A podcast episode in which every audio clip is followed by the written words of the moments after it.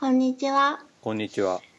ゲームもごもご高鍋バーサスです。ゲームもごもご高鍋バーサスは、40前後の子持ち4人を中心に、テレビゲームやそれ以外の趣味のことをもごもご話すポッドキャストです。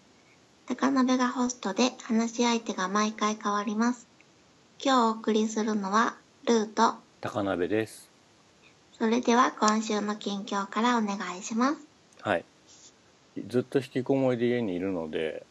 うん。洋服がいらないんだよね。うんうんで、まあ土日に出かける時にうん。うん。着替えるんだけど、うん。まあ一着ありゃ済むかなみたいなうん。感じで、写真とかも2年ぐらい更新されない感じ。着てる服がずっと一緒だから。で、気に入っているベージュのカーゴパンツがあって、うん。まあ、カーゴパンツってさちょっとラフすぎるというか、うんうん。まあ、ポケットいらないかなみたいな時もあってあで同じような色のカーゴパンツじゃないやつを探したんだよね、ーうん。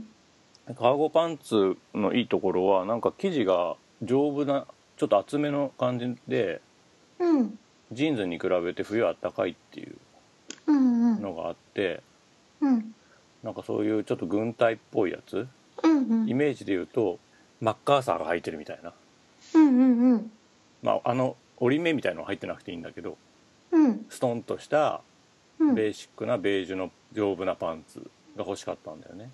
うん。で大阪に買い物に出かけて、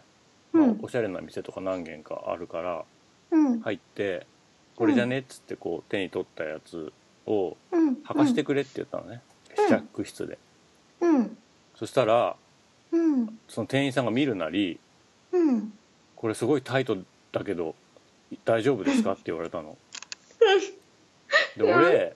まあ痩せてるか太ってるかで言ったら痩せてる部類じゃんそうだね。で、まあ、ウエストは確かに出てきたんだよね、すごいうん。うん。 85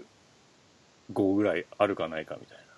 うん。なだけどそれ以外はもうひょろひょろみたいなうん。感じなのに、そうだね。うん。店員さんが見るなりその、うん。スキニータイプだけど大丈夫ですかってい うわけ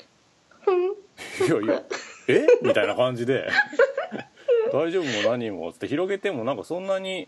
スキニーな感じじゃなかったんだよね、まあ、細身は細身かなと思った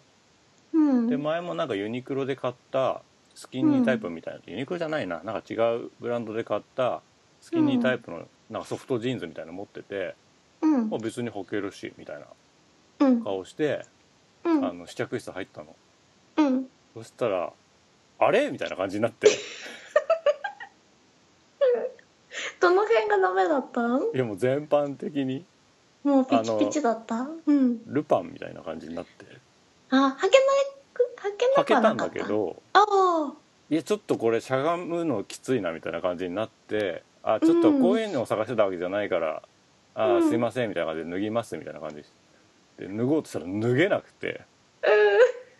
でなんかこう片足立ちとかできなくて、うん。うなんんか。試着室でこう七点抜刀しながらうん。脱いだんだけど脱いだもうズボンは裏返るわ、パンツは脱げそうになるわみたいな感じで、超 絶対恥ズずかしかボンっ裏返たったろうなって思った。ううんん。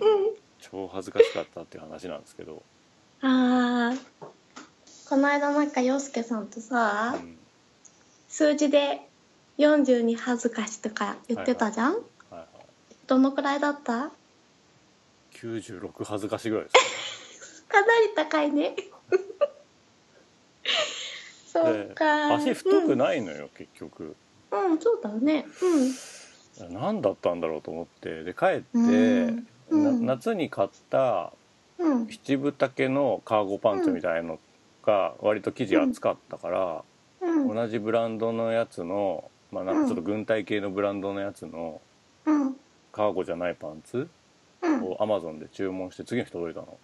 うん。でさ生地とシルエットはすごい気に入ったんだけどうん。今度土管みたいにぶっとくてああ、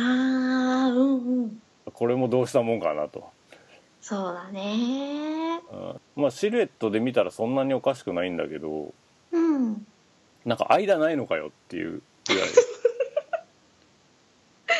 らい難しいよね細かいインチがなくて、うん。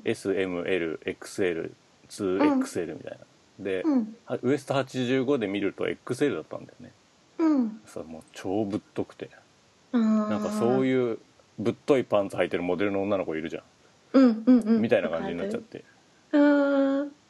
でも履けないよりいいよね。まあ楽は楽よだからその、うんひ膝とか締め付けないから歩くのとかにはすごい楽かなと思うんだけど、うん。なんでそんな不シンプルなズボン一本探すのに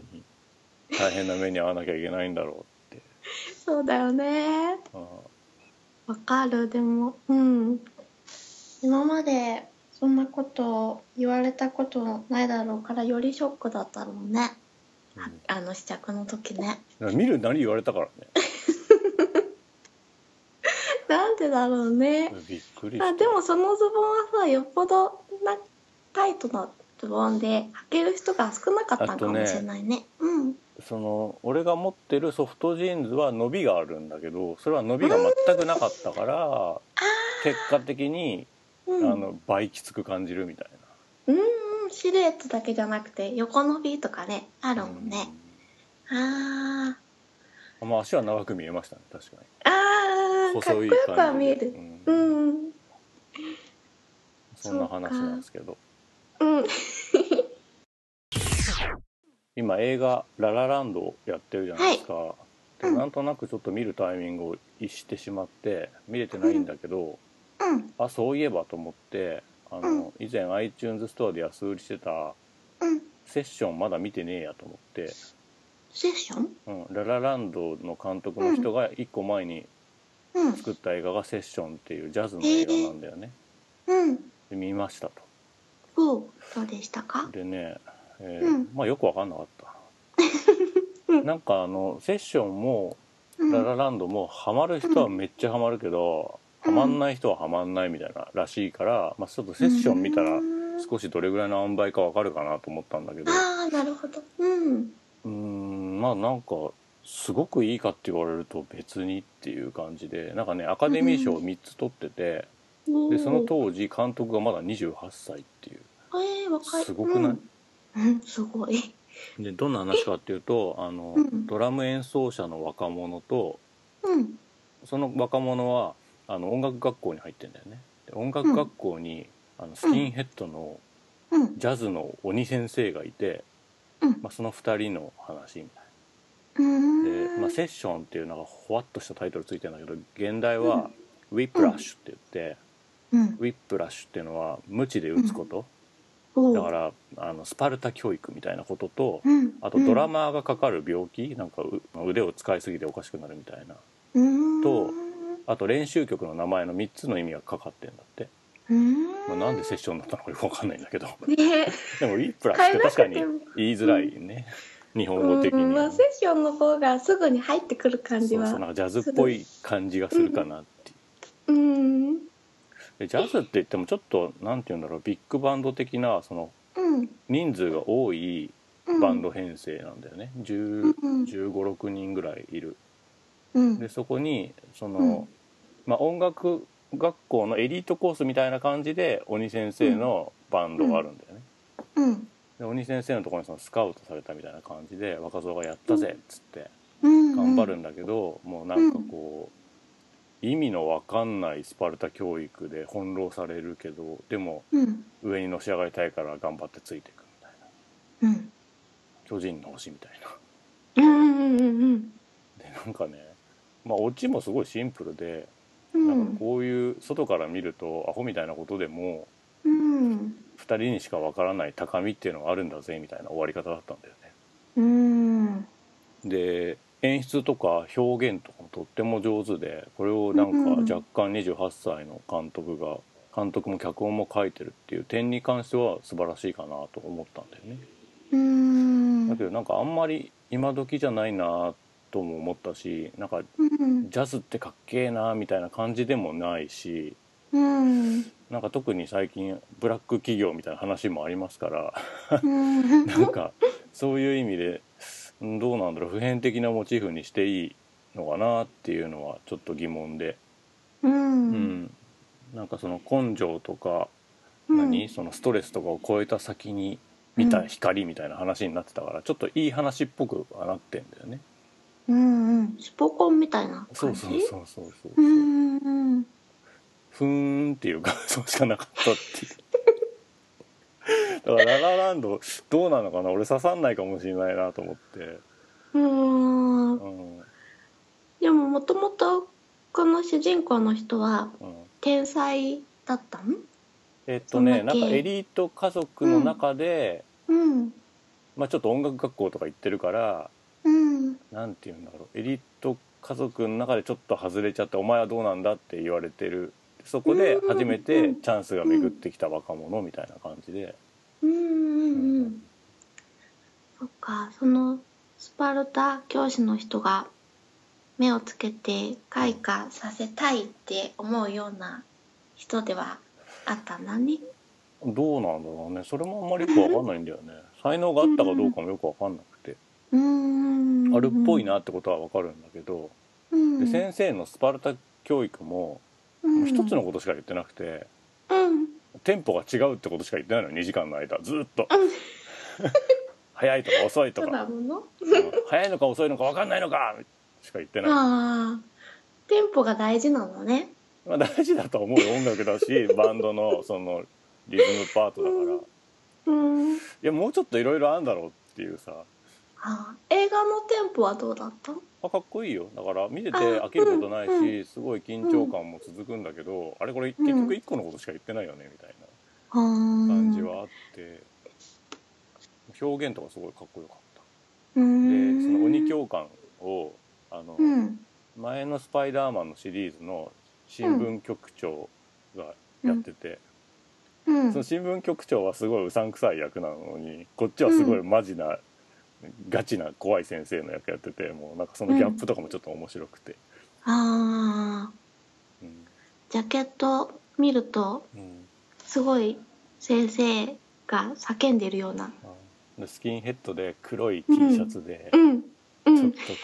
うじとっとした目で見られてみたいな怒られて椅子投げられてみたいなさ、うんそのなんか佇まいみたいなところはすごい、うん、なるほどねっていうでこれでなんかうん賞を取ったらしいんだよねその鬼教官は、へえうんハマり役だったっつって、うん俺吹き替え版で見ちゃったから、まあ、演技の全てを見たわけじゃないんだけうど、うんんとなんかねララランドねねえ意見割れてるよね、うんでこのセッションについてはあの、うんガンダムサンダーボルトのサントラでもやっている、うんうんあの菊池成吉がものすごいこんなのジャズじゃないって大批判をしていて、うんでララランドについてもなんかすごい文句言ってるっていう、吹き返してたよね そうなんだこっちもうん、なんかジャズの文脈的にはすごい許せない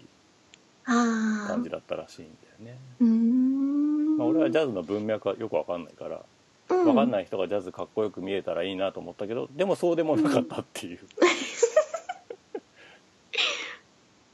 うーんではなんか誰かが言ってたんだけど、そうんのロッキーを見てさ、いボクシングがなってないっていうのはすごい無粋っていうかうんでもボクシングはかっこよく見えるじゃんうんでそういう映画なんだろうなって勝手に想像してたんだけど、うんなんかロッキーみたいな語るしさ特にないっていうう、ーうんんこの2人みたいになりたいなみたいなのは特にないっていうんうんうんうんうなんかちょっと置いてかれた感みたいなのも若干ありああそっか、あうん、俺もその28歳っていうのはすげえなっていうのとあの、うんうん資金繰りができてなかったから途中まで取ってそれを何、うんこうプレゼンして残りの資金を調達したって言ってたようだんからそういうのを踏えまえるとその完成度っていうのはすごいなって思思うし、まあ、完成できない可能性があったからこそなんかメッジセージをすごい絞り込んで撮ってんのかなっていうた例えばその2時間撮れるか分かんないから1時間半でも成り立つようにしとくっていうかさうんうんなんかそういうこともひょっとしたらあったのかもしれないなって。そうだねうんうんじゃあ今もこれ2014年だもんねじゃあ今も若いんだね今も若いんだろうねきっとねね30ちょいとか、うんうんすごいね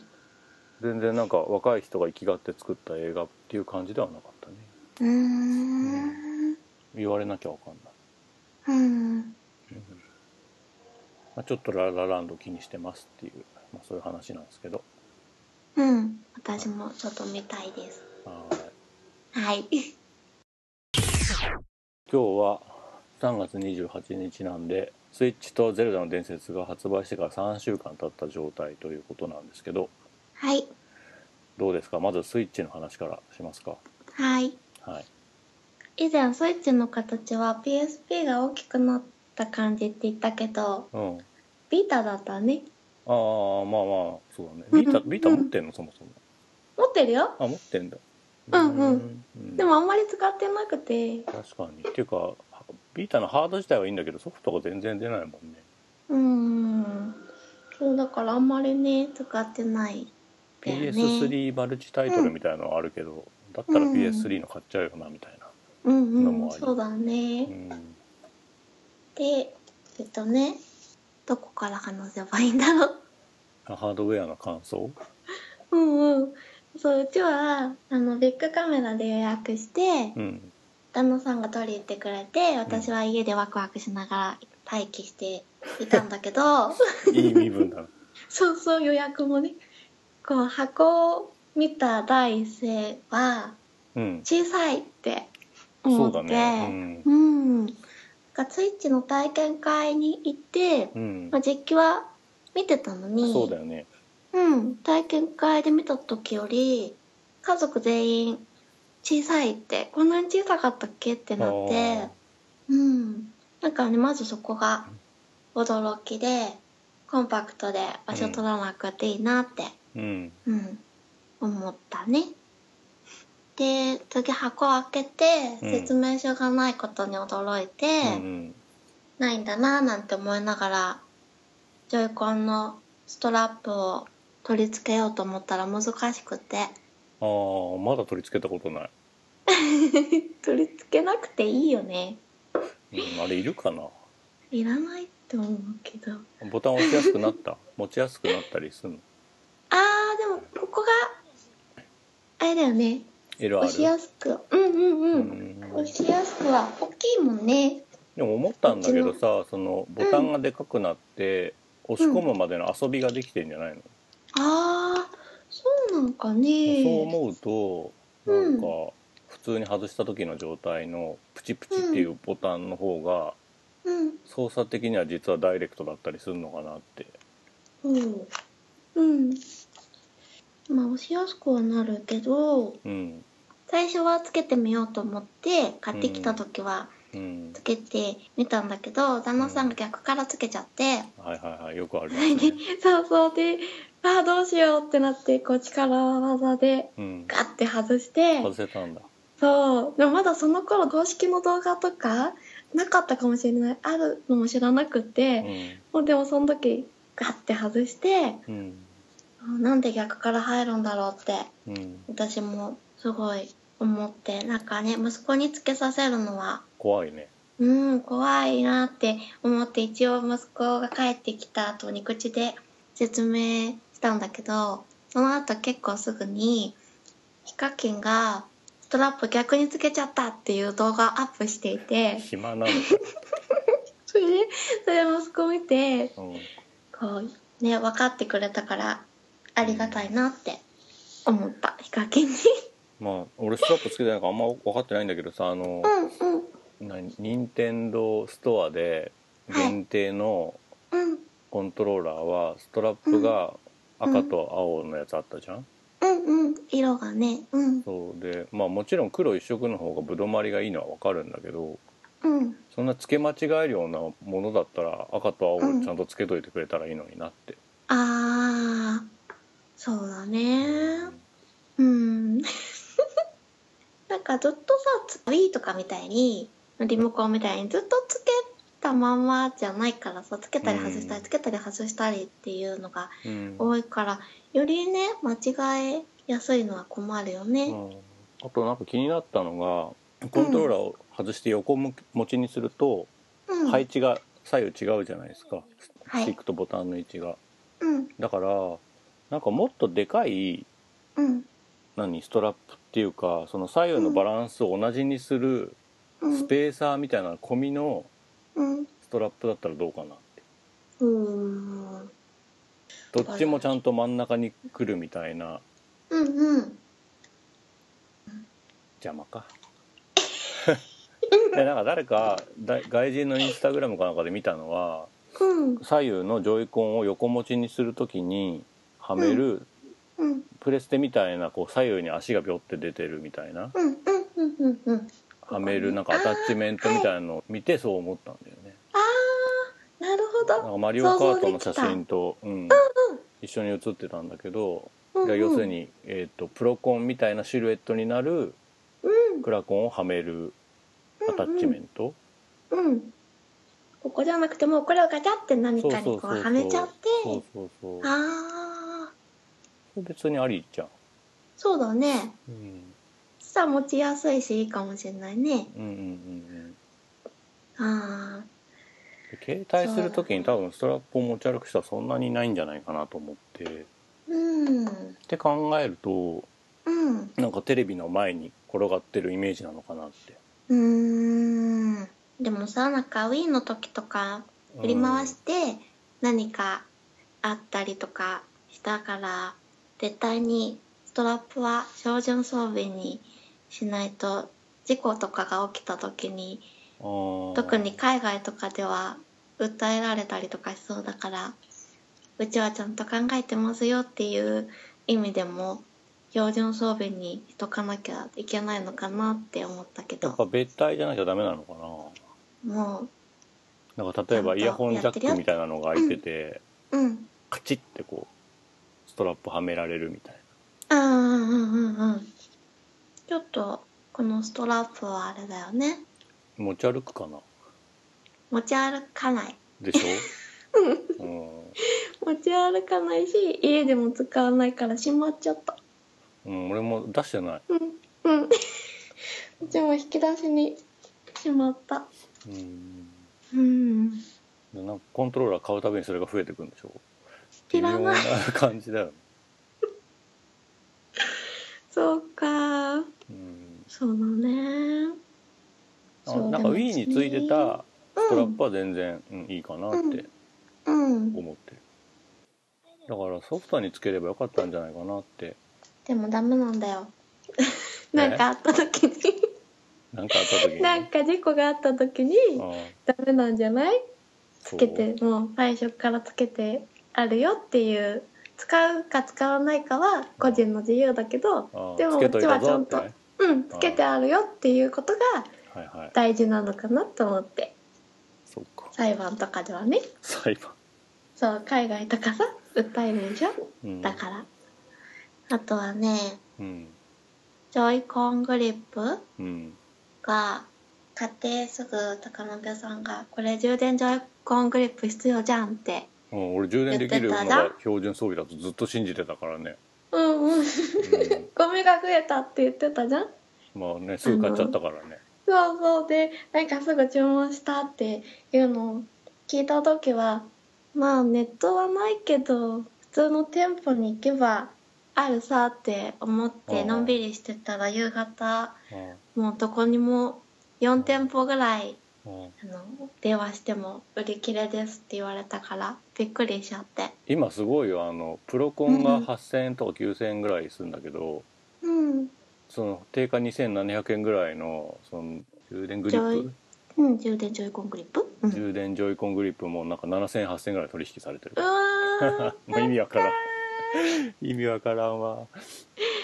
そうなんだーあーたまになんかお店行くとあるかなと思って見るけどいつも売り切れっていううんカードがうんあるねねうんなんかねそこだけ気に入らないうんそれねうんそれ標準装備してほしかったよねですげえいいなと思ったのがそのケーブルがつくじゃん、充電用のケーブル、うでそれをんう外んして持って歩けば、うんあのモバイルバッテリーでさうんスイッチ自体が充電できるから、うん本体についてるケーブルはさなんか、うんケースの中にカシャってしまっちゃってるからさ外外すのめんどくさいじゃん。だけどコントローラーの充電は外にケーブルが出てるからうんいいぞっていうあプロコンもね別に買っていいと思うんだけど、あ。うんただ、この後さあのアームズとか出るからさ、うんアームズだとひょっとするとジョイコン2組の方がいいんだろうなって気もするしうんうんうん。ねああ。そうだだね。からプロコそンもうねだよちょっと、うん、二の足踏んで買ってないんだよね、うーん。まあ、お金に余裕がある人は全部買えばいいと思うんですけどうんうんうんうん多分アームズのなんかジョイコン限定色同コンパックとか出そうじゃんそうだね出そうだねまあでも俺ダウンロードで買うから買えないかもしれないけど、うんうん、私もプロコンパソコンでも使えるって聞いたから、うんうんそれちょっと欲しいなとはジョイコンも使えるって言ってたよなんか Mac でも PC でもああ使えるってそうなのでへえ Android にもつながったどけど遅延があるかうらんちょっと実用的ではないって、あああそうなんだだからあの、うんジョイコンの例えば、うんうん左うんを左手に持って右手にマウスとかタブレット使ってショートカットに割り振るみたいなああ人とか、へうんああなんだそっかこっちでもこれもジョイコンもできるんだうんうんまあうんうん要するに汎用的な Bluetooth うのん仕様を使ってるってことだと思うんだよね、うーんなんだっけ MFI だっけなんかうーんそうでもねうちねなんか息子がねうんなぜか携帯モードばかりで遊んでいてスイッチねああテレビでできるんだよってうん言っても、携帯モードの方がうん楽なのかそばに iPad を置いて YouTube とか見ながらこうゴロゴロしながらあゴロゴロしながらやってんだそうもうほんとゴロゴロしてやってて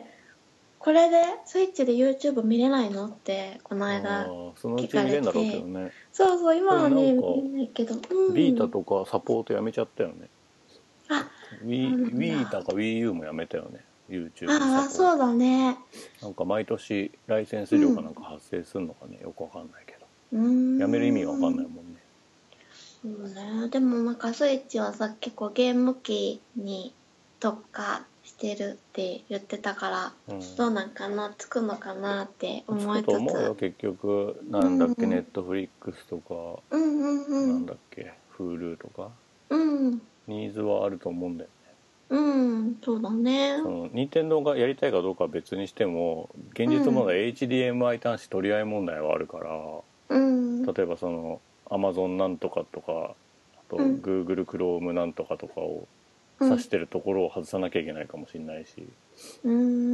んねスイッチ外してそれをつけられたら逆に困るわけじゃんか。うん多分ね必要なんだと思うんう方針とは関係なく、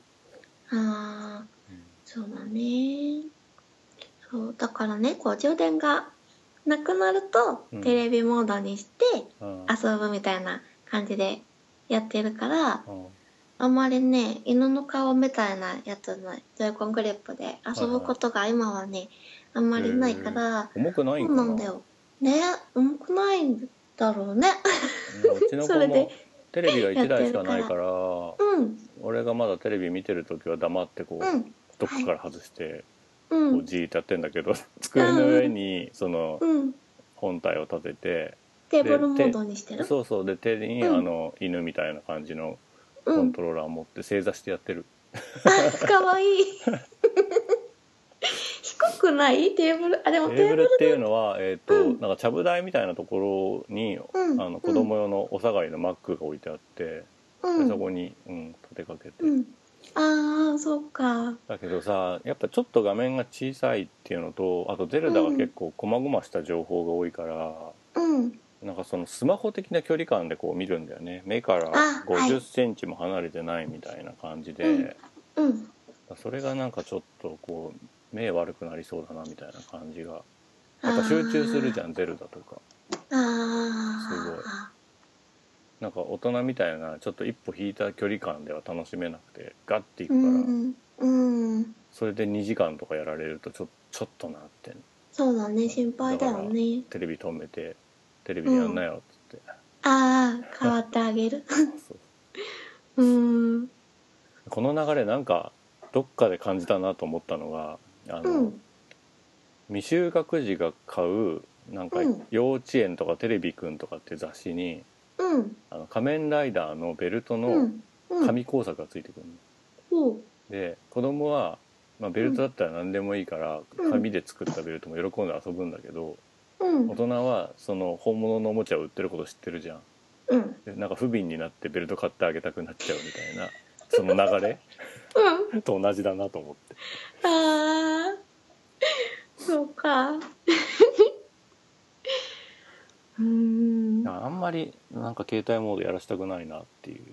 うーん携帯モードっていうかそそうだねの本体の画面であうんんまり、うんやってほしくないなって思っちゃ、うーんテレビで大きいうううんん、うーんねえそうだからねなんかすぐのすぐにね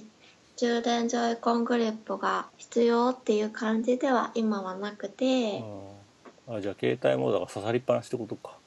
そうなんもうずっとねうんそれまがあねデフォルトみたいになって付てけ替えるのが面倒くさくなければそれが一番いいよね、うんだから付けっぱなしの状態だとうん充電も全部ねうんうんできるし、そうそううんだからまあスプラトゥーンがね発売されたらうんジョイコングリップでうんやると思うから、まあ、その頃までには安定して定価で買えるようになればいいなってうん思うけどね充う電んジョイコングリップがねうんうんなんかねそこの間試写会あったでしょスプラトゥーンのああやったねうんうんうんそれ子供がすごい楽しみにしてて、うん私はやらないでずっと子供のプレイをうん見てたんだけど、そうなんかね WiiU の時息子はうんへジャイロなしでやってたんだよねえで今回試写会の時うんジャイロのなしありをうん変えられるっていうのを設定が最初わからなくて、うんうんうんまあやらざるを得なかったんだよねそうそうでもなんか試写会だからできないのかなって思ったんだけど途中で設定変えられるっていうのがうん分かってうんで、まあジャイロなしでやったんだよねうんいつも通りの。うんそしたらなんかねスイッチの場合はうん軽いから、うんあのジョイコンでやるとき、うん軽いからジャイロありの方がやりやすいって言ってて、うんうん WiiU は子供には重かったんだなって思った、確かにそれはそうかもしうれないんうん、疲れるしねねえうんそういう意味では選択肢が増えたの今回は良かったねうんう、んねすごい楽しそうだったうんうんうんうんなんか、まあ、うちはもともとそんなスプラトゥーンに熱くないっていうのもあって、うん割と冷めた状態で、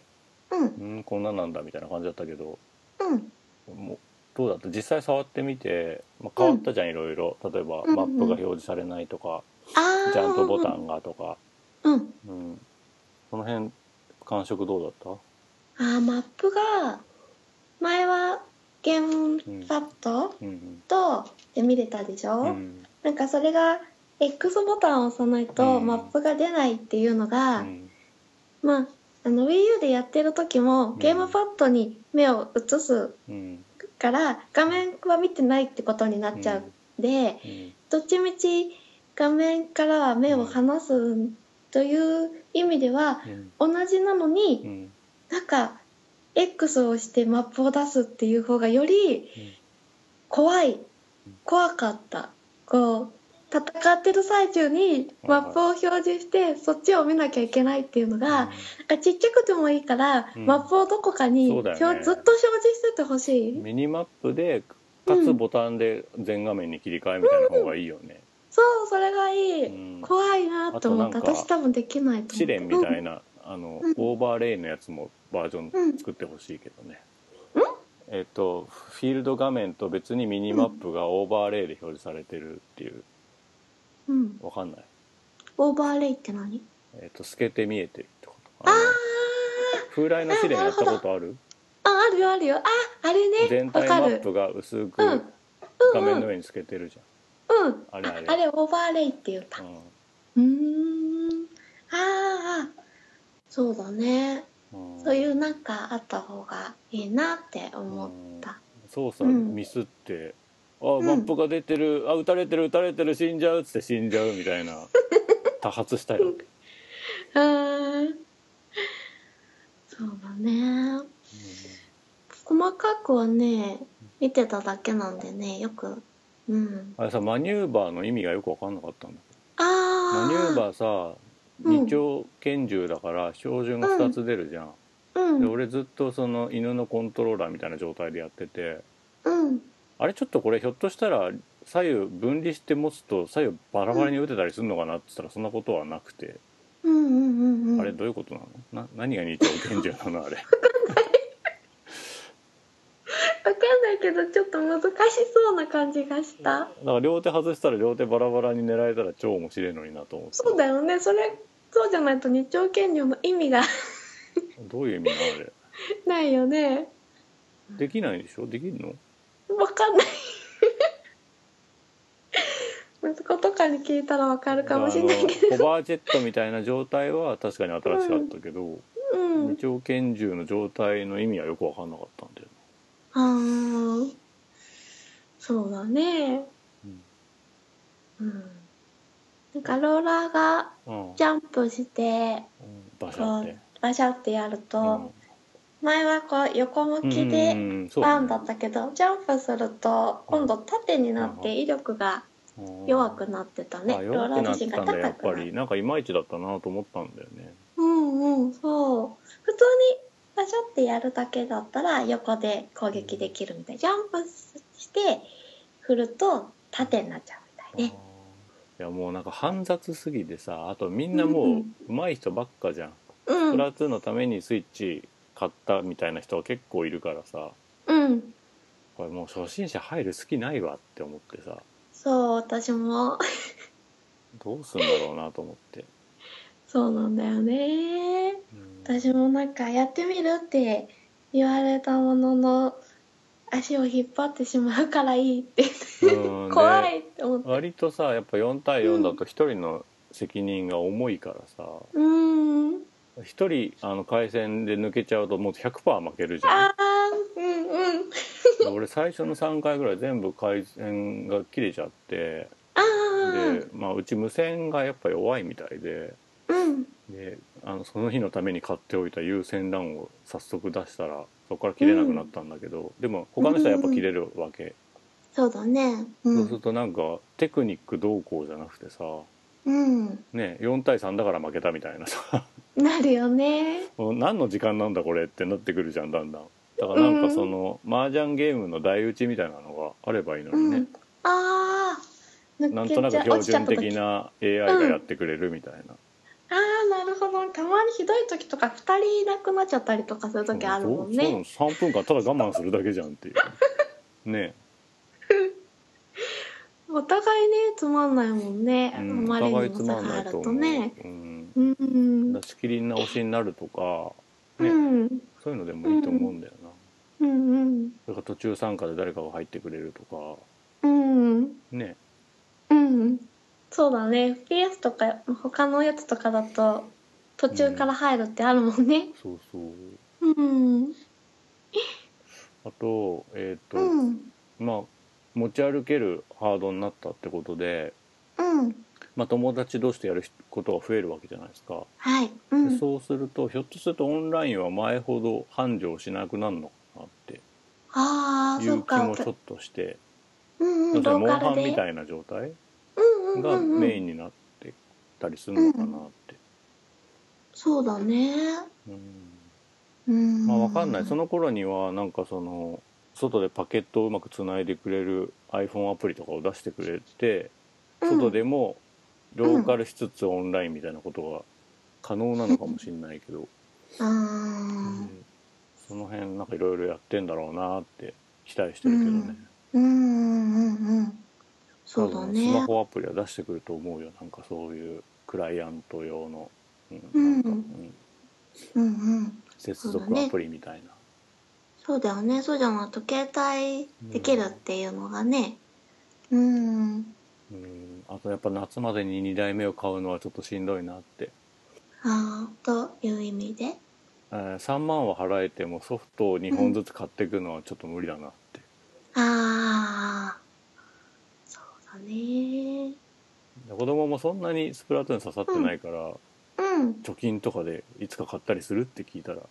うんん、まあ今んとこいいかなって、うんなんならゼルダずっとやってたいみたいな感じでうんうんじゃあねまだまあ後の方がいろいろ良くなるかもしれないしねうん急いでね買わなくてもスプラトゥーンがそんなにだったらねうんうんうんだからなんだろうその独身のサラリーマンとかうん OL とかがわーってしばらくは買っていくイメージなのかなって、うんうそんうんの可処分所得があって時間もある若者うんのイメージうんうんうんそうだねスプラトゥーンどうだったんだろうななんかちょっと俺の周りのそのゲーム業界的なとこのフェイスブックとか見た限りだとそのマップとジャンプに関してすごいやっぱ批判的でうん夏までになんとかしてくれよなみたいな意見を割と見たんだよねで俺もそれはすごい同意見で、うんまあ変わってないじゃんっていうところが正直なところそのうんなんか新しい要素とか特に別にないかなってうーんそうだね。どうだったの盛況だったのなんかほ俺ほ普通のその一般的な人の意見を全然見てないか一般的な人ら要するに消費者、うん家族はあ楽しそうだったよ。ああ他の意見は見てないの、他の人の意見はツイッターとかであチラって見たけど、うんでもみんなすごいやり込んでそうな人たちだったからどうなのかなうんみんな楽しそうではあったよう。んまあ詳しく見てない。うんなんかスクショを撮った時うんに、うんアップして、うんでランクが出るじゃんうん自分はここでとかってう塗ったランク、うんその名前を隠せるっていうのが、まあ、隠せるっていうか、うんスクショ撮ってその後編集できるじゃん、スイッチって、うんうん、じゃあそれやなんっかたことないんだよねなんか文字とか書けるよねあそうそう、うんそれでなんか米みたいなマークとか、うんまあ、星でもハートでもいいんだけど、うんそれをうんあの名前のところにうんうんみ他の他人の名前のハンドルネームのところうんにこう隠して、うんすげそうえそうそれをあの東京ゲーム事変の農大さんが、うんこんなことできるって言ってアップししてて、うんそうで私も真似してやってみてああこういうことかってうん思ったうんそうそ名うそう前やっぱ隠した方がいいんかね、いやそんなにまあスプラトゥーンに関してはうんそんな個人情報とか大丈夫そうな気はするけどね、えでもスクショはめっちゃ取りやすくなったよねうんねうんすごい使うようになったね使うようになったなあの、うん、まあ、PS4 とかで撮ったことがなくてあ勝手にそうあなんのだトロフィーの時に勝手に撮影するやつが溜まっていくぐらいの感じで,、うんうんうんでもトロフィーの時って暗転してる時が多いから暗転してる画面に左上にちっちゃくバナーみたいなのが出てる画像ばっかり溜まってくっていううんうん謎な感じで、うんうんあそうなの使ったことなかったんだだからテンポ悪いじゃんゃんなんかすごいあーうん今回はそうねスイッチは押しても別にゲームの進行を妨げないから、うんうんうんすげえいいなって思うね iPhone のスクショよりいいぐらい、うん、ううんんシュッてなるもんねうんまあ、子供はしょっちゅうポーズボタンと間違えて押して謎謎な画面が保存されてるけどまあそろそろ慣れてきたんじゃないかな、なるほどねうんそうなんか WiiU に比べてさ WiiU の時ってさホームボタンを押してうん押すとミーバースに飛んで、はい、あれそのどうしようねもうアルバム保存ってなってるじゃんこうすごいもっさりしてるし、うんでもなんかその分前回高鍋さんが陽介さんに言ってたように簡単に画像を SNS とかにアップうんできるからネタバレとか言ってたじゃん、うんゼルダの。うんね私も知らない画像ゼルダの知らないうん自分の知らない画像とかたくさん見たし、もう絶対良くないと思うよまあ、なんか自分が自力でこれは見つけられないだろうなみたいなことをうん知れるのはあこんなことできるんだってえ知思えりてたくないよ俺あそれでも嫌だやだよだってなんか見つけられなかったら一生わかんないからさあれじゃんいやいやいややだってそわれ知ったらそれを確認するためだけのプレイになっちゃうじまあねそうだけどでなんかその話聞いていて、ゃんうんこの間なんかインスタグラムのアップデートうん今度の次まだ今はやってないか知らないけど、うんこう見た人をうん不快にする可能性があるようなうん画像とかにはうんぼかしがつくあの投稿自体はもちろんサムネイルとかもうんスクリーンがかかってんな何の何のアップデートインスタグラムそえー、うイそんンなスこタとでグラきるんムだにね今はまだかもしれないけどアップデートでねうんなんかぼかし機能っていうのがねまあインスタは写真だけだからそういう機能もうんもし当然入れてほしいけど、ツイッターだよねだからツイッターが本当でもさツイッターのそのスイッチのさうん、画像もうんタップしない限り元画像が見られないっていう状態だったらあそういう設定があるのついうんそれはインスタグラムだけだどから ないんだろそうああそう設定があるな見たくないらよう俺なは自衛の問題としてそれはやりたいなと思うけどそう言現って状たじゃん選択肢がないからそうだねもう今はなんでどそんのどん入ってくるよ爆撃を受けなきゃいけないのってうん思うわけもうさなんか最初に発売されたのが「ゼルダでうんより撮ってアップしたいくなっちゃうよねみんないや気持ちはわかるよだからそのアップしたい人の気持ちは別に否定しないけど、うんう俺にん見せないでっていう話で、わかるよ でもちょっとさ撮るのは簡単だけど、画像アップするときにうん SNS とか書くとき文字はスイッチで打たなきゃなんないからああそうなちょっとんだそれは大変だなって思ったスイッチで打つのめんどくさいなってえあれはタタッチパネル使えないの、ッチパネルえー、タキッーチボパネールドソフ使トウェえアるキのードボードとかなついてないのいついてなくないや知らん普通にスイッチどういのった子こかとなツこイッターに載せようなんて思ったことないからわからん、こでだってうんそうなんかそのツイッターとか別アカとかがあってそっちに一度送ってとかだったら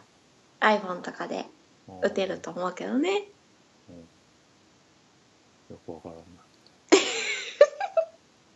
そうまあそのインスタグラムのアップデート見てそういうのあったらいいなって思ったうん、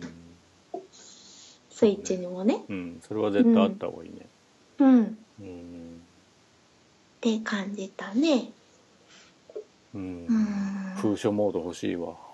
画像ねえ封書モード、あとはねなんだかなまだね持ち出したことは一度もないんだよねケース買ってないのケース買ってなくて息子はね持ち出したがるんだよね子供とあそりゃそ子うだよね供が友達と遊ぶ時とかあにそれ怖いなそうでもなんか友達と時子供だけじゃなくて、まあ、大人が一緒だとしてうもん、持って行ってうん壊されてるとかそういうのでもなくてう、ん、がその子が欲しいってなっちゃった時に、ね、品薄ですぐに買える状態では今ないから、うん、うん、向こうの親御さんとかにも悪いなと思って、そうだから今はまだダメって言ってうん、持ち出しは禁止してるんだよね。一応あの純正のケース買ったんだけど、うん、どうだった中にベロがついてて折りたたみのベロがついててそれを三角に立てると寄りかからせてスタンドになる、でスイッチの携帯モードにするとスティックがピョって飛び出てるじゃん、うんだから最初画面をどっち側に入れたらいいのか分かんなくてあのケースのロゴがついてる方が表なのかなと思って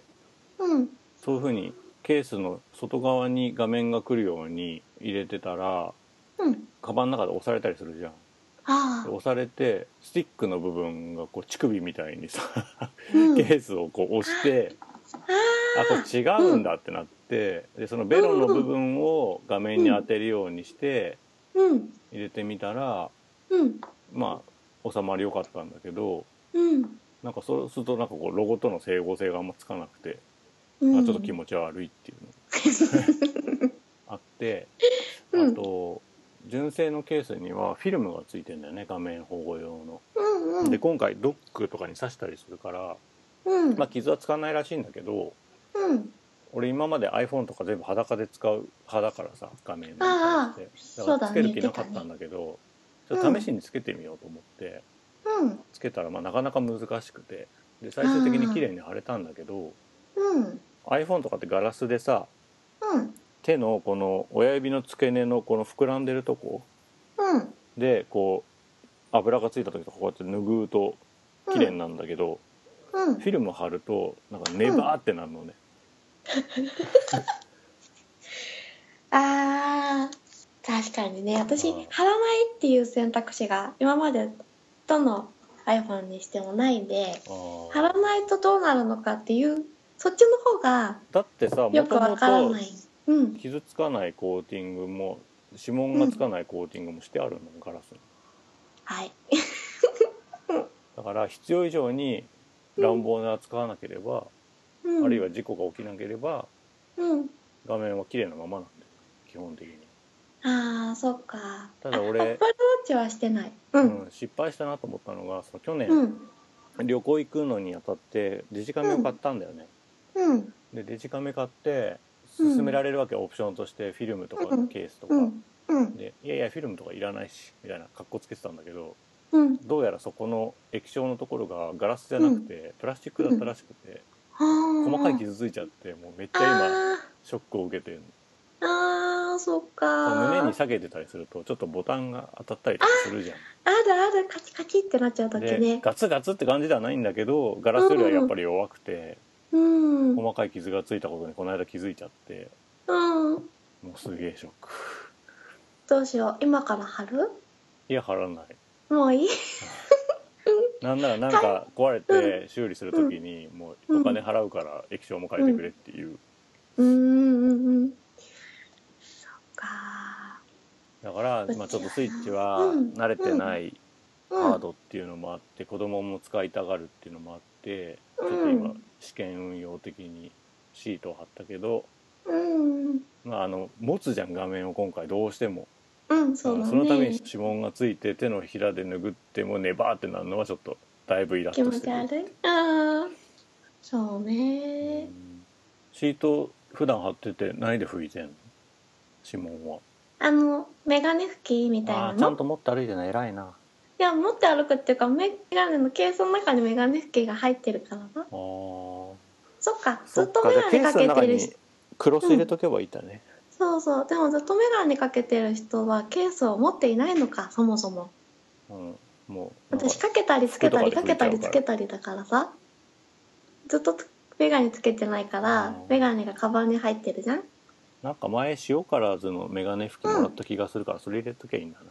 そうだね。薄くてなんかあるじゃん。そういうのがいいんじゃないはい、うん。そうあと気になったのがうんうちあのグレーのスイッチを買って、うんでまあ子供が結構熱狂的に使うんだよねうんそ。したらその塗装があんま良くないみたいでうん。傷がついたりうんあとその使い込んだところがこうツルツルになってくるみたいな感じでそのボタンの周りとかの色が変わってきたえうん。から、すごいな。うあん。んまりちょっと今回塗装良くないかなってへえ。そうなんだからだ。多分その薄い油汚れとかだと思うんだけど、うん。なんつうのその艶消し塗装じゃんうんうんうんうん。だからそのボタンの周り何回も押してるから、ちょっとツルってなってきてるみたいな、油っぽくなってきてるみたいな、ああ、そうなんだ。うんあってどうそのネオンカラーのやつは特に何にも新品同様、うんうん。別に、うんそだれかだらよちょっと塗装違うかもねそうだね。グレーとまた違うのかもしれないね。うんうちも息子そのながんかずっとやって脂るけど。肪塗装みたいなのはうんあんまり、うん良くなかったなってあのなんかさアーシャっていうかさ、そのうん。製品説明の写真載ってるところを見るとうん。なんかハイライトがシュッと入っててなんかうん。ガンメタルみたいなうん。風に見えるの写真ではうん。うだん。けど実際には艶消しの脂肪塗装で、ああ。うん写真で見るよりはよ。うんなんかちょっと高級感が違うよなって、ああ。なんかツルツルでもよかったのかな、要するにプレステ3とかのあうのんコントローラーの感じうん。でもよかったのかなって、ああ。そうだね。うん。私もさ、スイッチでゼルダをやってないから、うん子供ももちろんだけど、私も個人でも持ち歩いたことがうんなくて、うん息子を習い事に送った後、いつもカフェで時間潰すんだけどね。うんその時、スイッチでゼルダしてたら、あ、こういう時持っていけるんだなって思ってう、んまあ、それはいいなって、うん、だって思ったね。お子さんが出かけてるんだとからスイッチ持ち歩けばいいじゃん別にそうだけど、ゼルダは Wii U でやってるからさ、両な方んでやればいいか、 入ってるソフトがね、うん一人でカフェで時間潰すとしたら、3DS でいいやと思って、あまだ持ってってないね。あとなんか私、誰も私のことなんて見てないと思うけど、初期の iPad みたいになんかこれ見よがしな感じーはいにはいなってたら恥ずかしいなっていうのはあって、うん、外では今は大きさ的に今は 俺もや恥ずかしいりたいとやりたいとだから思わななんい。か出かける時になんとなく、うんまあ、そんながっつりゲームやるつもりはないんだけどチャンスがあるかもなと思ってケースに入れて持ってくんだけど結局子供がやって俺が運んで終わりっていうあー なんか謎のスイッチ運びおじさんみたいになっててケースに入れて運んであげて充電して返すみたいななんかもうなんかよくわかんないもでもまあ子供がやってる分ではいいよねう、子外で供にね持たせるのも嫌じゃんなんかカバンの中にさいつもあーさ怖いのペットボトルの水入れさせてるからさ、こぼされたりとかしたら地獄じゃんだ なんか前あったよね陽介さん家でね絆くんがペットボトルの蓋をさそうそうちゃんと閉めてなくて 3DS が 3D たか D 豊かがびしょびしょになっちゃったっていうのあったよね私もそれ聞いてから怖くてすごいペットボトルの蓋を確認してる子供の斜めに入ったりするじゃん子供とか握力ないからさ、うんうんうこんぼれることは、まあ、しょうがないんだよね多少はね、そうだね本体はそんなとこですかそうですね結局ワンツースイッチも買わず俺も買ってなうんいやっぱ評価は割れてるみたいねもういこんなの1回で終わりだよっていうのとかあとうん体験版で十分だよみたいなプリンしとけよみたいな意見とででもその一方でやっぱりみんなの笑顔が見れましたみたいな人も半分ぐらいいてうんうんまあその家の環境とかものの取り組み方にもだいぶ左右されるんだろうなって気はするけうどね、んうんまあそうだうちほらねパーティー体質の家ではないから多分楽しめないだろうなっていう、そうだね兄弟がいっぱいいるとかね子供同士で遊ぶような環境だったりうん大人でもねお友達がたくさんうんいて会う機会が多い人とかはまあね、楽しうそうだよねうんんそんなとこですかこんなとこではいはいじゃあゼルダの話をお願いしたいと思いますはーいゼルダはねうちはうんスイッチ版と Wii U 版の両方パッケージでうん買って、うんうんあの予約の時からうん店員さんに「どういうこと?」っていう感 じそうだよでねすごスイいッチの混乱スイッチの本体予約して WiiU 版とスイッチのソフト両方予約したんでしょ、そうどういうことってそなこるよねでそう混乱させてしまったらしく、まあ、予約は旦那さんがしてくれたんですけど旦那さんも「俺の意味わかんねえもん」って、まあ、そりゃ店員さんもそうなるよって、まあ、言われつつうん両方予約してで、まあ、取り行ってくれたのも旦那さんだったんでうんその時になんかねあの予約してたのにうん Wii U 版の「ゼルダ」がこう入ってなかったらし受け渡されなかったらしくうわて怖っで店員さんに行ったらうん予約時と同じくうんえってなってうんちょっと店員さん何人かでパニックみたいなちょっと審議に入りますみたいな でも伝票とかあるんでしょその二つあるあるだったらいいよねなかったらすげえやばいけどそうだねうんそうでもなんか間違ってないって感じでうん分かる人が出てきたりとかしてうんちょっと迷惑かけちゃったみたいなんですけど、うんまあ、結果として2つ買って正解だったなってうちは良かったなって俺俺もアマゾンでスイッチ予約したけど、スイッチの本体と WiiU のゼルダが一緒の箱に入ってきたか ら、ねだからそこは突っ込んでくんないんだなっていうそうだ大丈ね夫大丈夫ですか青さんはっねて突っ込んでくんないんだなっていうでもまあこう箱詰めしてる人とかこの人間違ってうるんじゃないかって何パーセン思トっのたか確もしれ率なかいで思ってるよねね実際いるだろうしねそういう人もねあのオあンあラインで買ったりして検索して「ゼルダゼルダ」っつって「あこれか」っつってポチッと押したら WiiU 版来ちゃったみたいな、ねうん間違っちゃう人もいるかもしれないよねそう息子がスイッチ版のゼルダ私が WiiU 版のゼルダってやってるから、取り合いにならないしうん別々にやってるけど一緒に同じソフトを遊べるっていうのがうんうん楽しくてう、ん息子がさっきも言ったように携帯モードで遊んでるから私も WiiU のゲームパッドでうんテレビ開いてるのにうん2人ともうんこうちっちゃい画面を うんうん隣で覗き込みながら、うんまあ、遊ぶっていう感じでうんやってて疑似的にスイッチが2台ある生活みたいなそうだねなんかそういう風に考えると WiiU そんなに悪くなかったんじゃないいかやっ俺もてそう思うすごいそう思まああのスイッチの方が外に持ち出せてとかううんできることがいっぱいあるのは WiiU に比べてわかるんだけど、うんテレビの近くでリビングとかでうんゲームパッドうんで遊ぶ分にはうん全然スイッチの携帯モードとうんそんなね変わらないのになってまあでも「ゼルダ」のおかげで WiiU のうんを優や秀のる美時を飾る間が、そうそうそうよかったなって 思うねうんうんそうなんか祠をうん見つけたらうん息子がこう同じ祠に入ろうって言うんだよね、ああ面白いねそうそれへでーどっちが先にクリアできるかあー競争しようよって言われてうんで大体私が負けて負けんのかよそう負けんだけどなんかねそれが嬉しいんだよねうんこう私的には私も手抜いてないし本気でやってるんだけどうんでもなんか息子の方がうんアクションとかうまいのがうん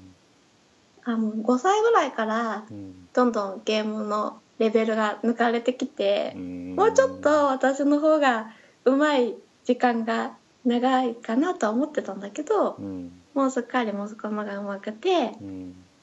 そうこの間なんて息子が数分でクリアした祠うんを私はうんなんかアクションでつまずいちゃってパラセールを使うやつだったんだけどうんなんかそれがパラセールで飛んでも飛んでも落ちまくっちゃってうん40分ぐらいかかって嘘だろ時5分以上かかる祠ないよ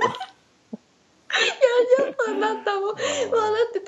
飛んでもねなんかね落ちちゃうんだよあ違うあのね間違いあのクリアならなんとかできたんだけど、うんはいは宝箱がはあっいて、はいはいそれはあるよねそれはあそるうそうそっちに行くには、こうちょっとテクニックが必要だったんだようんうんでもうなんかもう息子が「やってあげようか」ってもう何度も聞かれてしまいにうは「頼むから俺にやらせてくれ」って。もどかしいんだろうねそうなんか成功してもあー宝箱開けないからってうんもしかしたら WiiU 版の方が難しいかもしれないよって言われてだからちょっと俺にやらせてっていう、優しいそ優しいうそう